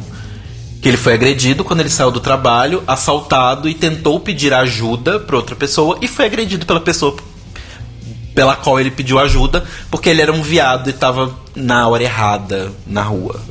Pois é. Então, assim, tomem muito cuidado mesmo. Mas sejam bichas, mas sejam bichas juntas, porque é mais seguro do que ser bicha sozinha. Exato. Arrasou. Bom, aí a gente vai então para o início aí do, do desafio. RuPaul entra na passarela para anunciar os jurados com um padding tão padding que se, acha, que se ela caísse ali, ela ia ficar quicando. Ele ia quicar do outro lado e Mas voar. eu tenho que dizer que esse look dela foi um upgrade tão foda do look da semana passada, viu? O look da semana passada foi emprestado pela Serena Então, mas Chacha, esse foi RuPaul. Defoe, né? Não que tava feio, mas assim, é, é a silhueta que ela sempre usa e que ela sempre fica muito bem naquela estrutura de Exato. vestido. E a maquiagem tava ainda melhor. depois Tava da ainda melhor. Inclusive homenageando Márcia Pantera. Depois reparem isso. Na, naquela fotinha que ela solta com os jurados, Ah. tá muito parecido com a Márcia. Porque tá sem sobrancelha e a pele tá mais escura. A Raven tá valoriz- é, valorizando mais a pele da RuPaul. Valorecendo. É. Valorizando mais a pele da RuPaul. que que é isso, gente? A pessoa tá tirando a roupa aqui. Tá fazendo Tô um tirando meu strip. cinto, tá apertado. Uhul! Já tirei Mas- a camisa, agora eu tô tirando. Tchananana. Mas assim, tava bem parecida com a Márcia Eu vou abrir Pantera. o botão da calça. Eita, tá ficando bom o negócio. Acho que eu vou sair da sala. E aí os jurados são o Carlson, o Todrick Hall, que acho que não tinha mais ninguém, ele tava passando ali. Não, E é eu- porque ele fez um musical, tem a ver com. É super assim. adequado. É. E ano passado ele foi justamente do equivalente desse desafio, que foi o desafio Do Oz. do Oz. Inclusive, eu gostaria de comentar que Michelle estava deslumbrante nesse episódio. Sim. Tava, tava bem bonito. Adorei o bolero, o, o, bole, o short bolero. Aham. Termina aqui. E o Cheyenne Jackson, que a única coisa que eu sei que ele fez na vida foi American Horror Story Roanoke. Só isso. Ele fez aquele filme péssimo também que fizeram whitewashing no Ele não Stonewall. Fez, ele não fez Glee, alguma Stonewall. coisa assim? É. Ele falou, o Cheyenne tava naquele filme péssimo que fizeram whitewashing em cima da história de Stonewall. O nome do filme é Stonewall. Ok. ah, achei que ele tivesse feito Glee, alguma coisa, porque eu. E de acordo com o Guilherme Jaime, ele tem uma sex tape. Ah, ele fez Glee, é verdade. Ah, eu tinha certeza. que- Ele é o treinador o Ryan, do- o Ryan Murphy só usa os mesmos atores em todas as séries Sim, dele. mas é, um, é, um, é uma das marcas dele, inclusive. Por isso que tá tudo errado. Não tá dando tudo errado, mas tudo bem. American Horror Story, acho que essa foi a primeira temporada que se sustentou até o final, pelo menos na minha opinião. Mas ok. Aí a gente vê então as queens entrando na, na runway, né? Então elas desfilam e no áudio conta, o áudio é, em vez delas falando sobre como que é o look e tal, o áudio é o personagem, né? O sidekick, o, o companheiro delas. É mascote, na real. Tipo Ariel e Linguado, E Linguado. Mulan e, e o Dragão, eu quase chamei ele de Shenlong. E sidekick é o quê? Side, na verdade, Sidekick é... O Robin é o do Batman. É. É um ajudante mirim, Ué, mas no gente, caso. dá- não dá, mas não dá meio que na mesma? Não, não dá na mesma. Não dá na mesma porque Ah, narrativamente por que, são cara, duas... Draga, não dá. É. Vai, explica. Narrativamente, eles têm funções diferentes. Ah, é? É. Olha. Um sidekick, ele é literalmente um assistente que normalmente é capaz das mesmas habilidades técnicas do que o do herói principal, salvo algumas. Ok. O mascote, como foi usado em RuPaul, ele é uma voz de consciência externa de um personagem principal. E normalmente ele é zoomorf zoomorfizado. Tá bom, Cairo. Obrigado. Ainda bem que você me explicou isso, senão eu nunca ia saber. Você perguntou! que coisa! Desonra pra você, desonra pra sua faca. A primeira que entra, então, é Cynthia Lee Fontaine, como Princess Cuculina, porque afinal tudo que ela fizer na vida vai ter cuco no nome. Vai ter cuco no nome. E o seu mascote, Obrigada. Brulé. Né? Brulé, que era um coelhinho. Era um coelhinho É um fofinho. coelhinho bem fofo, gostei. Que te ensina que um cu feliz é um cu limpo. Limpo para os outros. Para os outros. Eu achei isso uma. É, uma- é educação sobre chuca. Eu achei, isso- inclusive, isso um ótimo conselho, gente. Sigam. Ou não, porque a higienização do sexo tem limite também. É, eu, É, cuidar pra não secar o seu eu cu por dentro. concordo com você. É, o que, que vocês acharam do look da Cynthia? Bem blé, assim. Então, é, tá bonito, não tá feio. Não, não tá feio. Mas semana passada tava tão melhor. Pois é, bem blend, assim. E o destaque foi realmente o mascote porque tava fofo e foi engraçado. A gente sabe que ela sabe ser engraçada. Sim, sim. É, mas foi assim, foi um look bonito, ok, safe. É um look que você olha e fala safe. Exato, e não é um look princesa, digamos assim. É um, é um tipo de princesa. Mas eu acho que Mas é ser- safe. Eu gostei, a homena- eu gostei da homenagem A Lechon Beyond. Não é? Com Então, o globo na poderia cabeça. ser um look de qualquer coisa. Sei É, lá. podia ser qualquer coisa. Se não me tivesse- passa princesa Se isso. tivesse, sei lá, a passarela do rosa, podia ser esse look. Pois é. Sim, Não, aí, aí você Não tem me razão. passa tem princesa. razão. É. E o, o Little Red falou assim que esse, essa runway da Cynthia contou uns 20 pontos pro drink game de Cuco. Concordo. Ai, gente, eu esqueci de fazer. Ah, no próximo eu faço. Ah, ok. Ok, no, no, no, no, no Real United vai estar pronto isso aí. Se até hoje ele não tinha colocado a laganja, gente, Pois é. colocou sob pressão. Aí vem o look da Peppermint, que é o Princess Car... Como é que é? Eu não sei falar isso. Carcinogeneta. Obrigada. Gente, esse nome maravilhoso. Olha, esse look, ele despertou muito amor e muito ódio também. Teve muita gente que não gostou. Eu gostei bastante. Nossa, eu amei. Eu achei Ela que ficou. Eu achei que ficou bonito. Eu gosto principalmente da cauda do vestido, que tinha um degradê, de, tipo, parecendo uma chama. Fico triste que ela não tinha mais desse tecido, ou ela não usou mais desse tecido no resto do corpo. Mas uma coisa que eu vi que o pessoal tava comentando nos grupos, e eu acho que fez uma diferença e atrapalhou ela. A luz dessa runway tava muito colorida, tava muito rosa e azul. E atrapalhou um pouco a ver a cor dos looks. Não, é porque a gente assistiu Web Rip mesmo. Não, mas depois quando a gente viu normal também. Tipo, tinha muita iluminação colorida. E o dela, por exemplo, foi um que eu achei que ficou meio perdido, assim. Mas eu gostei, eu achei que ficou bem legal. Eu vi gente comparando a galinha da, da Kennedy Davenport na sétima temporada. Nossa. Não, gente. Achei um pouco over. E o que, que vocês acharam do Pity The Pilot Light? Eu achei que é uma referência. Hey, listen!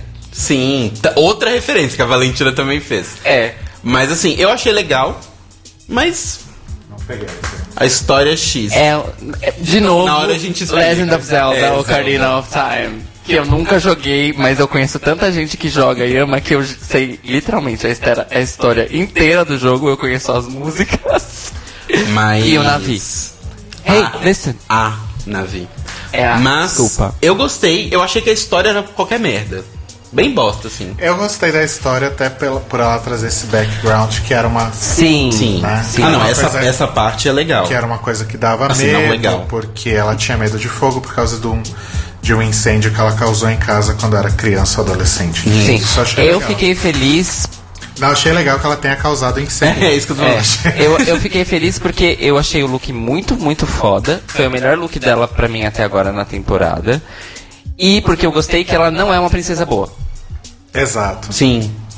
E eu também gostei que mais queens fizeram princesas más. Sim. Isso eu também gostei bastante. Isso foi bem legal também.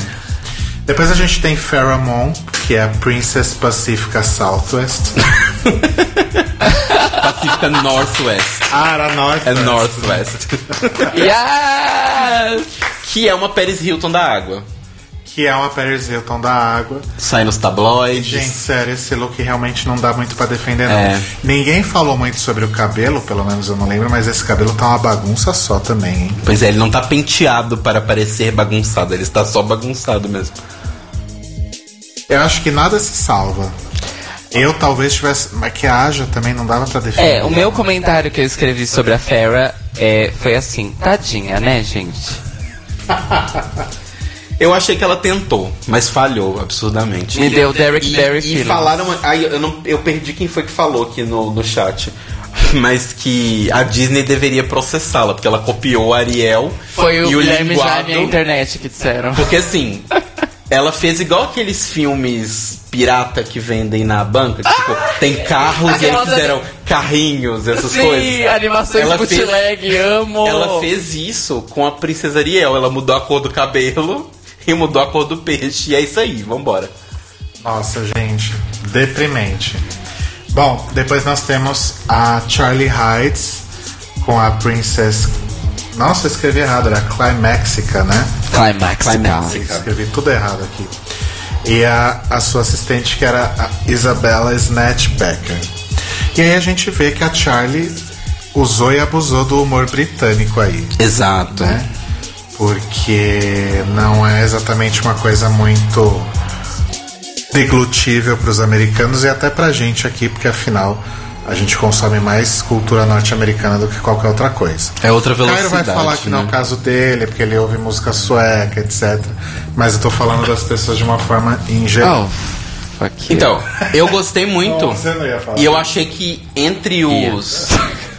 Eu achei que entre os. Os sidekicks, né? Os mascotes, o dela foi um dos melhores. Um dos mais inteligentes, eu achei. Sim. Tipo, ela soube fazer piada, ela soube, tipo, fazer a piada dentro do personagem, dentro da piada, sabe? Do tipo. Piada dentro da piada, Dentro E eu da não tenho- embaixo de outra E sabe o que, que eu achei também? Que elas, na verdade, ela vem mostrando isso nessa temporada.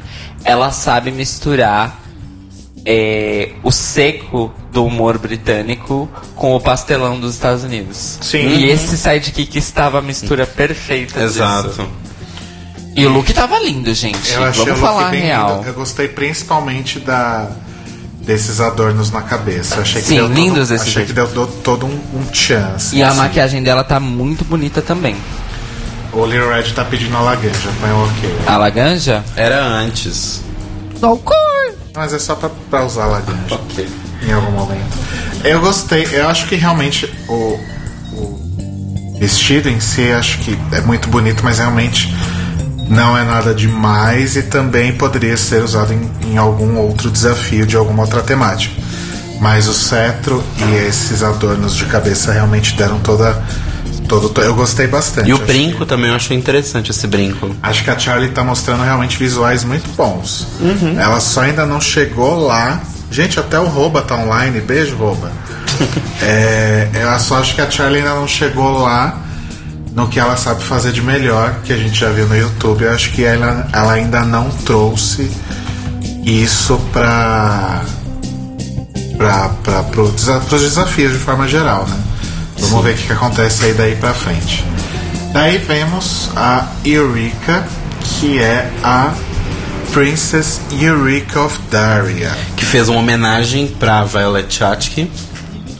Eu, eu achei que tinha uma inspiraçãozinha Violet que aí sim. Mas, a- diferente da Violet Chachki, que ficou bizarramente das trevas, eu achei que a Rika conseguiu pegar o tema esgoto e continuar deixando ele chique.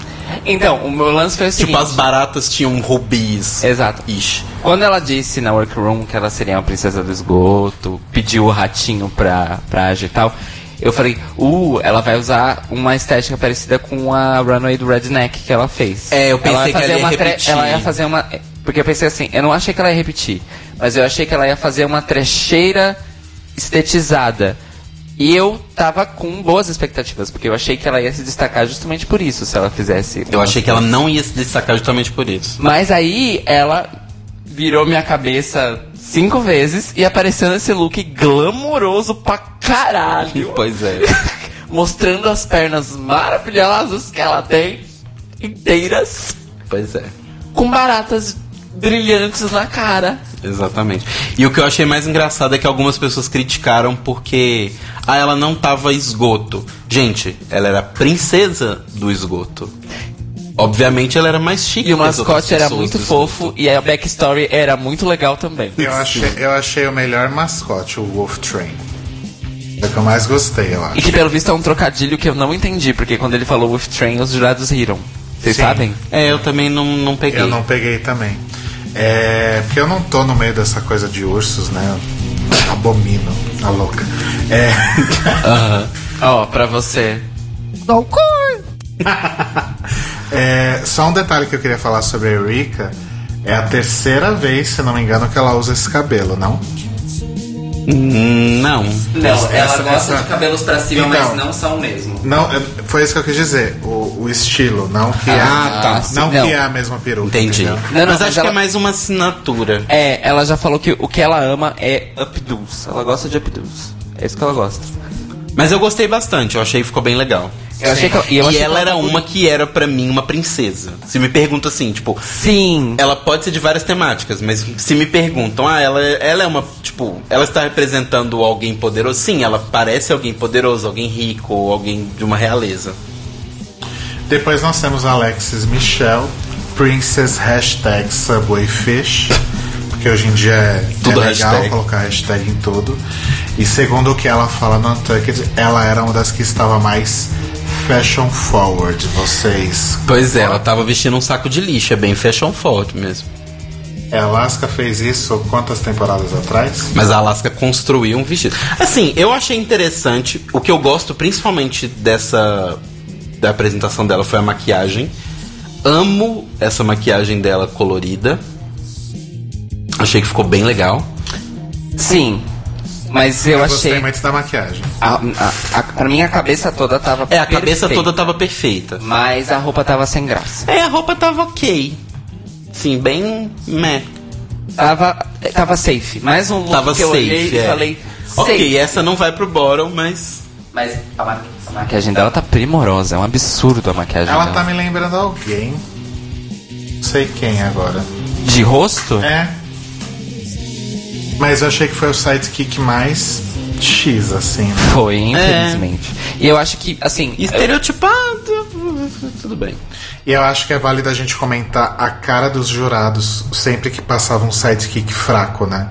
A cara da Michelle com a, com a Fablina da Farah, a cara do Carlson com esse girino do, do metrô. Apesar de que na interpretação do Girino eu não eu acharia que não era Alexis. Ela interpretou muito bem. Sim, não parecia ser Alex. Mas, não teve uma piada engraçada. Pois é. Muito lento, é. Não gostei não. Então assim, ela foi safe por causa do look. É, achei bem sem personalidade. Sidekick foi tipo. Ram. Bem Next. qualquer coisa. Aparentemente tínhamos caído, mas já voltamos. Vamos Voltamos? continuar. Opa, voltamos. Digam se voltamos. É, depois vem quem, gente? Vem ela mesma, Ela mesma, Kimora Blerg. que mora. Blá. Que maravilha. Então, o meu comentário é um só sempre sobre ela. Mentira, falei várias, várias merdas sobre ela. Mas meu comentário é assim: a cara do Cheyenne Jackson reagindo a ela e o sidekick resume como eu me senti. Mas assim, eu acho que a gente tem que falar sobre como é difícil, sabe, Cairo? O desafio na vida das pessoas. The struggle. Porque assim. Como, sabe? Como que. Como que você sai de casa, enfrenta a vida, sabe? Pega o seu 246 pra poder trabalhar. Como? Sem ter um padding. Muito Sem triste. a sua bunda e o seu peito falso. Como? Gente, e tava tudo feio, a roupa tava feia, aquelas bananas de papel estavam feias. Teve piada de pinto pequeno, pelo amor Teve de Deus. piada de pinto pequeno. E o mascote tava um absurdo de, de mal feito. Ah, gente, sério. Ainda bem que ela é bonita, como ela mesmo diz, né? Pois é. E isso é discu- bem discutível. Isso é bem discutível. Debatable. Vamos, vamos passar direto? Porque não Vamos. Eu só queria dizer que eu amo muito a Michelle por esse shade. Michelle, te amo. Não, e, e- a RuPaul entrou na dela. Claro. A RuPaul entrou. Foi muito Claro. maravilhoso. pra mim, é- inclusive a Michelle estava on fire neste episódio. Muito boa. Maravilhosa. Continua. Depois nós temos Nina, Bonina, Banana, Fofana, Osama Bin Laden, Brown, Zara Jones, Pinkett Smith. Mais ou menos um Season 9 Brown nesse episódio. Um minuto de. né, de. de- ah, e falaram no, no chat antes que um, num minuto e meio, um minuto é ela no fundo, na verdade.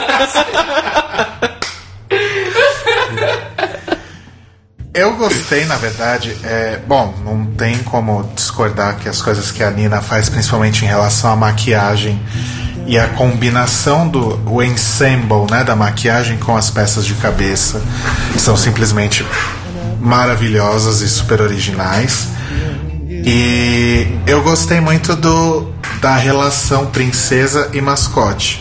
Eu achei que foi a que mais casou, eu acho. Sim, sim. É, o mascote era tipo uma babá dela. Porém, o vamos botar texto era assim. meio fraquinho. de O texto era É, o texto era fraquinho. fraco. E, e uma coisa que a, a Sasha fala que eu achei muito legal, eu achei um shade.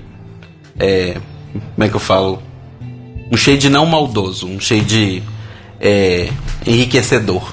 Que ela, no Untucked, ela vê a maquiagem da Nina de perto, ela fala que ela gostou muito da ideia, que ela gosta muito das ideias que a Nina faz, mas olhando de perto, ela consegue perceber que se a Nina tivesse tempo, ela apresentaria uma coisa bem mais interessante. Ah, A sim. Sasha falou isso, A, né? A Sasha, Sasha fala falou isso com ela. Ela fala, eu sei que você apresentaria uma coisa muito mais legal se você tivesse mais tempo, mas Sim, tá sim. bem legal. Mas tanto que no primeiro episódio ela fala, né, que foi tipo. Ela tirou do cu a solução de mudar de maquiagem em tão pouco tempo, né? Uhum. É, e realmente, gente, se você olhar o Instagram da, da Nina, tá claro que ela passa um bom tempo aperfeiçoando as pinturas faciais que ela faz. É unclockable Sim. as coisas que ela faz, mas é que lá é outro esquema. Mas é, é isso que eu tô falando. A Nina é mais uma, por exemplo. Não é menos impressionante. Só é questão de em movimento, suada, com luz errada, etc. e mesmo assim ela entrega. E mesmo assim fica legal. Mas, por exemplo, dá pra ver as manchas de tinta na parte prateada. Eu acho que são questão de detalhes. Sim. Entendeu? Eu, eu ainda continuo defendendo o meu ponto, mas seguimos. Eu tenho outra coisa, uma outra teoria de porque a, a Nina também teve, é, na verdade, derrubou um pouco a performance geral da Nina. É que isso é uma impressão minha, nenhum jurado falou isso, tá, gente? É que eu achei que a mascote podia ser parecida demais com a princesa. Eu acho que isso deve ter derrubado. É, esteticamente falando. Será? Não, mas isso é uma leitura minha. Porque era uma robô prateada e uma alien prateada, entendeu? É. Entendi. Falando na Sasha, o que, que vocês acharam da Princess Aglina? Eu achei fofo, mas o, Conceitualíssima. mas o look, o look, ela já fez coisas bem melhores. Sim, Sim, e o look concordo. tinha um problema. Isso passou meio corrido na edição, tanto na edição do programa quanto na edição do Untucked. Mas ela comenta numa frase rapidinha no Untucked que ela teve problemas com o vestido. E se vocês repararem, acho que o vestido era muito longo e não tinha um, um corte lateral. Ela teve um certo problema de andar alguns momentos, porque o vestido não era tão aberto o suficiente para ela dar longos passos. Em contrapartida, a backstory da princesa era a melhor. A melhor de todas. A única que efetivamente fazia. Se alguém quiser. É igual a RuPaul falou, se ela, se ela quisesse. No, ela fala isso nos vídeos extras, né? Se eu, quiser, se eu chegasse aqui, digamos que eu recebi um monte de dinheiro de uns caras norte-coreanos. E eu Isso é vou pra abrir Charlie um parque. É, e eu vou abrir um parque. A história da sua princesa vai me render alguma atração nesse parque? E eu acho que a princesa Oglina é a única que renderia alguma coisa. E é uma história com uma mensagem, é autobiográfica também. Sim, sim. E só uma observação. A Sasha Velour, ela tem, assim como a Alexis, mas é que a Alexis já falou sobre isso. Que a Alexis tem formação em teatro musical. Mas a Sasha tem talentos teatrais que ela ainda não mostrou todos, hein? Porque a interpretação dela do mascote também foi. Assim, tirando o mascote da Trinity, que foi o Sim. mascote. É que assim, o mascote da Trinity era um mascote muito bom e todas as piadas foram boas. Sim. Mas o mascote da, da Sasha, não, que- não que o texto tenha sido ruim, muito pelo contrário. Mas a maquiagem que a Sasha fez Pra é, mascote. pra mascote e o texto e a interpretação, Inclusive, muito o- foda. Quando a gente terminar de falar sobre todas elas, eu queria só perguntar pra vocês o que, que vocês acham, como foi feita a construção do- desse desafio, porque o Petros falou que ele tava um pouco na dúvida de que será que elas, se a gente acha que elas opinaram na questão de como que ia ser o desenho final do- da, da forma do- das ajudantes, se elas aprovaram, se elas só falaram tipo assim, ah, vai ser uma robô, desenha como você quiser. Porque isso influi também, né? A percepção Influi, geral. influi. Bom, em seguida temos a Shay como Princess Aquaria e a sua sidekick Moon Pearl. E foi tudo que eu entendi, o resto eu não entendi. Gente, ela era uma princesa de gelo do planeta Urano que tinha uma Gente, essa- fada essa piada do e ela era da água. Essa piada do, do Uranus esgotou na terceira temporada. Vamos Pois lá. é. Ah, gata, ela, mas ela nunca vai morrer. Sim. E, inclusive alguém tem que falar pra Nina que se ela é uma marciana, ela nasceu em Marte, não em Uranus. Mas tudo bem. Tô voltando um pouquinho. Rolou esse momento. Aí você tá falando da Shay, só pra eu confirmar. Não, só pra eu confirmar. Não, é, me confundi um pouco. Mas achei a história super confusa. E ela, e o que eu gostei dela no Untucked é que ela admite. Tava cagado. Eu sei que tava cagado. Tô feliz de estar safe. A roupa tava desmontando, a história não tinha nada a ver. Tô sabendo. Porém, põe na tela. Ela tá maravilhosa. Não, não, não tira o fato. Mas nesse, nesse desafio. Põe na tela. Ela Nesse desafio não era ficar bonita. Nesse desafio eram Sim, outras sim. coisas. Então Mas assim. Eu acho que ela ficou safe pelo look. Ah, sim, sim, total. Eu sou suspeito porque ela tá basicamente usando a zona cromática, minha zona cromática favorita quase inteira. Ela tá nessa roupa. Eu sou bem suspeito. Mas ela realmente tava muito bonita e o cabelo vermelho quebrando com os verdes foi genial. sim, tá bonito. Eu só acho que não fazia nenhum sentido a história. Ah, não, a fazia história, a história era Nada. Train wreck É, não, total. Era bem mal, mal elaborada mesmo. É. E aí temos a Valentina como Princess Vera. Tá todo mundo falando que ela não era princesa. Ela era a, Win a Winfred Sanderson do, Do Abracadabra. Verdade. é Então- o Winifred do mar. Então, não era esse o desafio. Segue próxima. não, não, não, mas eles não estão defendendo, é um shade. Não, É. ok. Só que não era esse o desafio, então ela errou. Ai, pra mim, ela fez muito mal. you. A, Val- a Valentina então era a Princess Vera. E ela tinha uma fada madrinha shade maravilhosa. Eu gostei da Valentina que que é tão aí apontada por ser a, a boazinha, bonitinha, modelo, linda evangelista, fazendo Ah, uma- porque você é linda, você. fazendo Ah, ela tá sorrindo, olha que linda. fazendo uma personagem má, Sim. né? Porém, fiquei feliz com essa run aí de Valentina, principalmente por dois motivos. Um, ela mostrou que sabe fazer drag bom sem usar as referências favoritas dela. Que são telenovelas e cantoras latinas. Não tem nada disso nesse look. Uhum. Tem Dois. patinadora. Hã? Tem só patinadora a referência. Lululu patinadora. Então, dois. Ela resolveu fazer uma princesa má com um look angelical. E isso eu achei uma puta sacada. Porque, por exemplo, a da, da Peppermint, ela tinha cores e visual, uma severidade de vilã, cabelo pra cima, todo lance. Qual é a outra má? A mesmo a Aja, cabelo da Aja pra cima, tal, negócios coisas escuras. Ela não. Ela resolveu Eu achei bem foda. eu achei eu achei um- uma sacada Eu boa. achei legal. A roupa, eu vou dizer que eu achei simples para uma princesa. Sim. Não, não gritava princesa para mim, mas ok. Sim, era uma roupa, é uma roupa bonita, muito bonita, mas achei safe o look. Eu acho que o que ganhou os jurados foi principalmente a mascote, porque a mascote foi muito a mascote boa. foi genial, que foi a, baseada na Navy. A segunda baseada na neve do episódio. Mas essa é baseada fortemente. Era igual, É. só mudou a cor.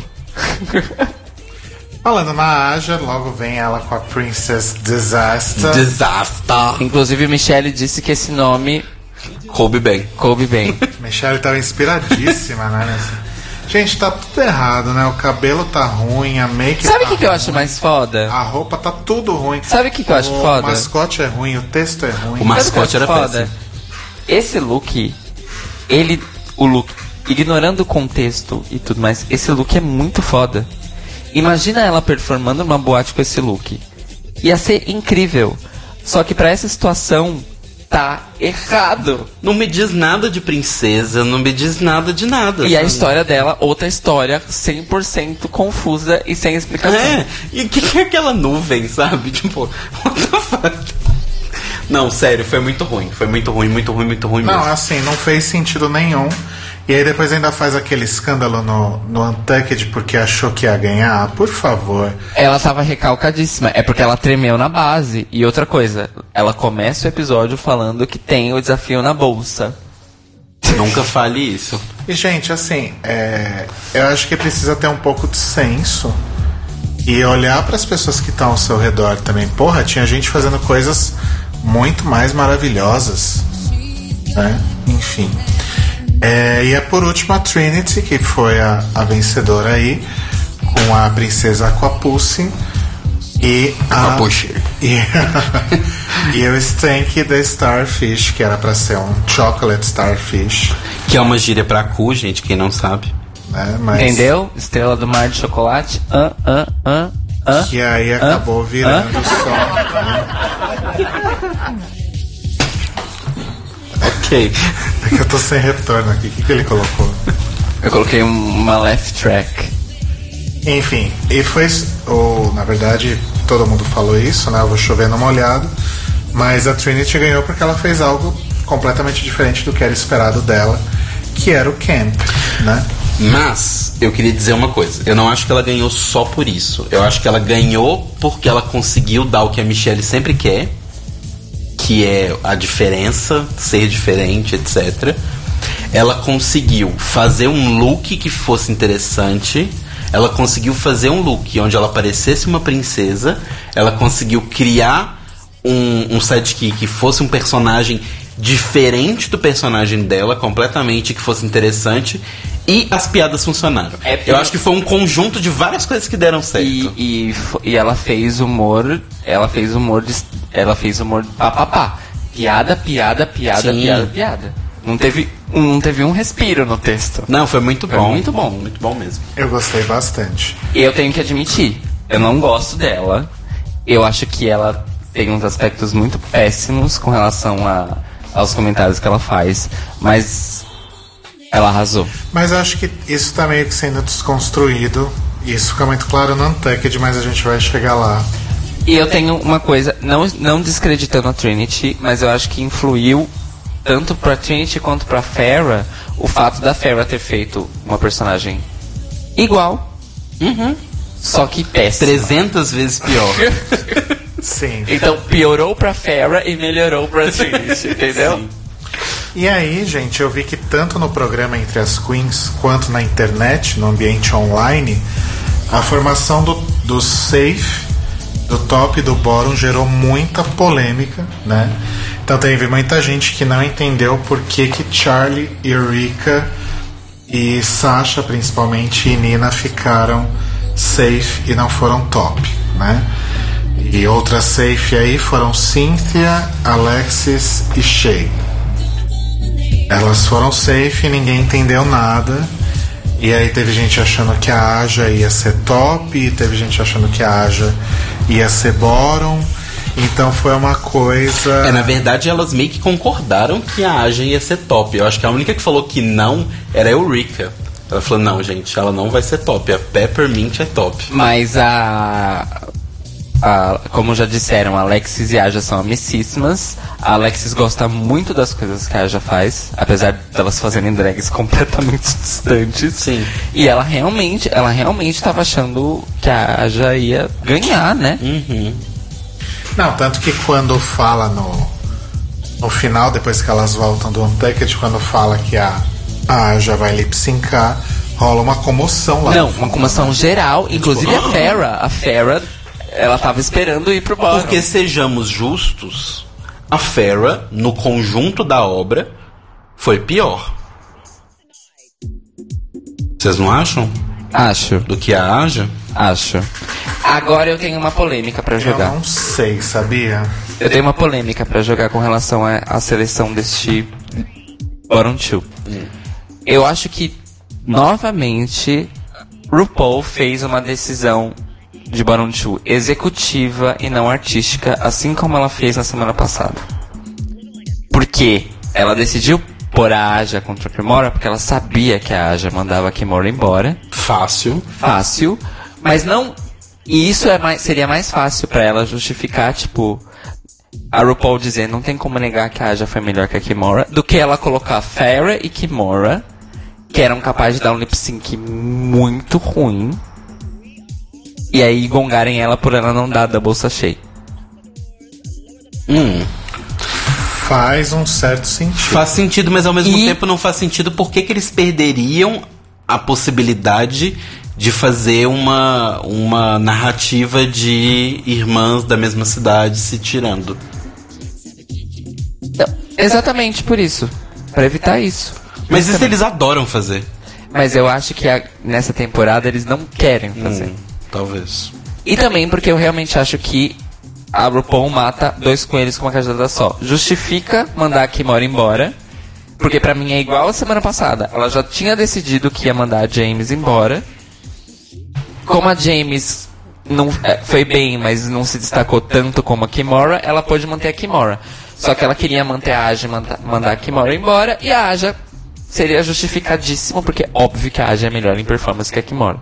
Sim, Então, pra mim, foi mais uma decisão executiva entendi. da RuPaul nesse sentido. Gosto desse raciocínio. Mas, ai, eu não sei se a Farrah tava tão ruim quanto a Aja. Talvez porque a Aja era realmente alguém que se esperava mais. Não sei. É. Fez toda aquela pressão por causa da. Eu sei costurar, eu faço tudo e apresentou aquilo, né? Acho que tem muito disso também. E aí a gente tem o primeiro lip sync histórico aí dessa temporada. Daqueles que entram pros anais de Drag Race, né? Porque a Aja simplesmente arrasou, enquanto a Kimora ficou lá mascando chiclete. Mascando chiclete e falando alface. E sendo sensual. Ou seja, a mesma coisa que ela fez semana passada. E se jogando no chão. Sendo sensual, mais uma vez, é discutível. É. Porque é sensual pra algumas pessoas, não é pra outras. Inclusive, foi muito humilhante. Pra mim, o momento mais humilhante desse lip sync foi a Kimora se jogando no chão. Tipo, sou sexy, cai no chão. E ao mesmo tempo que a Aja fazia um death drop perfeito. Foi muito humilhante. Pois é. Foi extremamente humilhante. E, de no- e, de no- e foi muito foda também esse negócio de mascar chiclete. Porque a Aja, de novo, sabia palavra por palavra. E a Kimora mascou chiclete de novo. Pois é. E no Untucked ah, ficou claro que a Kimora não se preocupou nem em tentar aprender a letra. Nem tentou aprender. Ela já tava na vibe que ia sair, não tava? Sim, Ai, sim. deixa eu, me, deixa eu falar que amo vocês. É, ela já sabia. Ela já sabia, gente. Já sabia. A gente tem cinco minutos, gente. Na verdade, oito minutos. Vamos falar sobre o Untucked, porque tem coisas importantes pra falar do Untucked? Vamos. Vamos. Vai. Pode falar, já que você falou que tem coisa importante. Então, na verdade é o seguinte. É, eu tenho coisa. a- minha parte importante não é o barraco. É a- sobre a saída da Kimora. Por quê? Apesar de tudo, eu achei que a Kimora tem dignidade. E eu realmente fiquei é, feliz por ela porque ela, desde o primeiro episódio, comenta que ela é uma drag muito solitária em Las Vegas, que ela não tem amigas drags Só a Farrah. Só a Farrah e, a- e ela não consegue conviver tanto com a Farrah. Porque é, drag em Vegas, gente, elas trabalham meio que seis, seis noites por semana. É meio foda. E, e as coisas são longe, não são tão perto quanto os filmes fazem parecer, tá? E é igual elas falaram, elas não têm famílias drags, né? E elas são muito competitivas lá. Ou você é muito boa e tem espaço, ou você é ruim e você é excluída. E ela fala com todas as letras no Untucked, quando ela tá arrumando as malas, que ela tá muito. Ela ficou muito emocionada com as cartas das meninas, porque ela nunca teve amigas drags. É a primeira vez que ela tem um grupo de amigas drags. E eu fiquei muito tocado com isso, porque no final das contas ela falou assim: eu tô feliz porque eu tô saindo daqui com amigas, que é uma coisa que eu nunca tive, e a gente ainda vai trabalhar muito junta. Então eu vou conviver com essas pessoas. E eu achei isso, isso muito emocionante. Eu achei bem legal também. Se foi sincero, realmente foi, Foi. muito legal da parte dela. Não, mas eu acho que foi sincero. Foi sim. Foi sim porque é uma coisa que ela meio que reclama desde o primeiro episódio. E eu imagino que a conversa dela com as outras queens tenha sido até talvez mais emocionante do que o Untucked mostrou. Talvez tenha sido mais, mais longa também. Claro. Porque pela quantidade de cartas, né? Todo mundo deixou carta pra ela, basicamente. Todo mundo deixou ali uma cartinha e tal. Então isso eu achei bem legal. E uma- o que eu queria destacar do Untucked, particularmente, foi a Trinity mais uma vez, depois da questão do discurso de Orlando, que eu achei que foi super sensato da parte dela, ela novamente sendo ultra mega sensata, falando sobre a questão dos jurados quando a Aja tava super Sim. maguenta. Sim, Porque exatamente. pra quem não viu o Untucked, gente, mas assim, é muito legal. Assistam esse, tá principalmente muito legal. A Aja tava super magoenta porque os jurados elogiaram muito a Valentina e só cagaram em cima da cabeça dela. E aí, a Trinity, depois do rant da, da, da Aja, vira e fala: olha, não odeie os jurados porque eles estão fazendo o trabalho deles, que é te julgar. Que é uma coisa que a gente aqui do The Libraries Open fala desde a primeira temporada. Eles estão ali trabalhando. E assim, entenda que se eles te falam determinada coisa, pega isso que eles te falaram, leva pra frente, porque você não tá no mundo real, você tá numa competição. Numa competição você deve cumprir os requisitos. Você, e ela fala inclusive, se você tá satisfeita com o que você fez, ótimo, você não deve nada pra ninguém. Mas só que dentro da competição, faz o que eles estão te pedindo, porque quem sabe isso não melhora. Exato, e, e fala, é, o que eles querem é que você mostre que você está escutando. E a Você tá Valentina depois fala a mesma coisa com ela. Fala, Exato. só mostra que você tá ouvindo. Você não precisa fazer isso sempre. Faz uma vez e pronto. E, e o que, que vocês acharam do, do chilique da Aja? Eu achei que na verdade ela, ela inclusive depois ela fala, ela meio que pede desculpas e fala Sim. que sim, gente, eu falei um monte de merda porque eu tô nervosa porque eu realmente achei que eu ia bem, eu realmente acreditei e eu tomei na, na xerena. Uhum. Bonito. It's a thing now. É, tem várias montagens na internet, tal, já virou um meme e tal, dela contra a Valentina. E eu não acho que foi necessariamente contra a Valentina. Acho que a Valentina é a pessoa que estava na frente da arma na hora. É, Eu é, também acho. Eu, na verdade, eu me identifico muito com a Aja porque eu sou esse tipo de pessoa que fica puto com alguma coisa e sai descontando nos outros. E geralmente é, a verdade. primeira pessoa que aparece na sua frente. Geralmente eu. Ou, eventualmente, também pode ser uma pessoa de quem você gosta muito. Porque as pessoas que, que a gente gosta muito, no fim das contas, sabem o quanto a gente gosta delas, então a gente pode tratar elas mal, que não tem problema. Claro. Claro. É, isso mesmo, é assim que Ó, funciona. pra você eu tenho isso daqui, ó. E aí, o que que isso significa, né? Que, tipo, haja meio que é, descontou em quem, quem tava lá, que foi a, a Valentina, porque é quem tava sendo falada exatamente naquele momento, e é alguém que realmente está sendo muito elogiada e destacada e tal. E aí depois sobrou pra Farrah, porque a Farrah achou que podia dar umas dicas ali. Sim. Mas acho que ela escolheu o momento errado. É, eu acho que realmente foi bastante feio da parte da Aja, ela tinha que ter se controlado. Quem sou eu pra falar isso? Porque eu não me controlo. Só que eu acho também que na verdade a Aja não falou nada de errado. A Valentina realmente tá num status do programa nesse momento que ela pode entrar de fraldas na runway, mas se ela entrar sorrindo, ah, ela tá sorrindo. E isso se reflete na internet também. É, acho que tá todo mundo aí cantando vitória pra Valentina antes do tempo. A gente tá no episódio 3, gente. Tem muita coisa aí que pode acontecer nesse meio tempo. E a gente já viu muita gente boa escorregando lá no top 7, top 6, hein? Mas posso falar uma coisa, inclusive, que corrobora seu comentário, não é. Não, não desconsidera seu comentário. Mas acho que da mesma forma como, gente, calma, ainda estamos no episódio 3.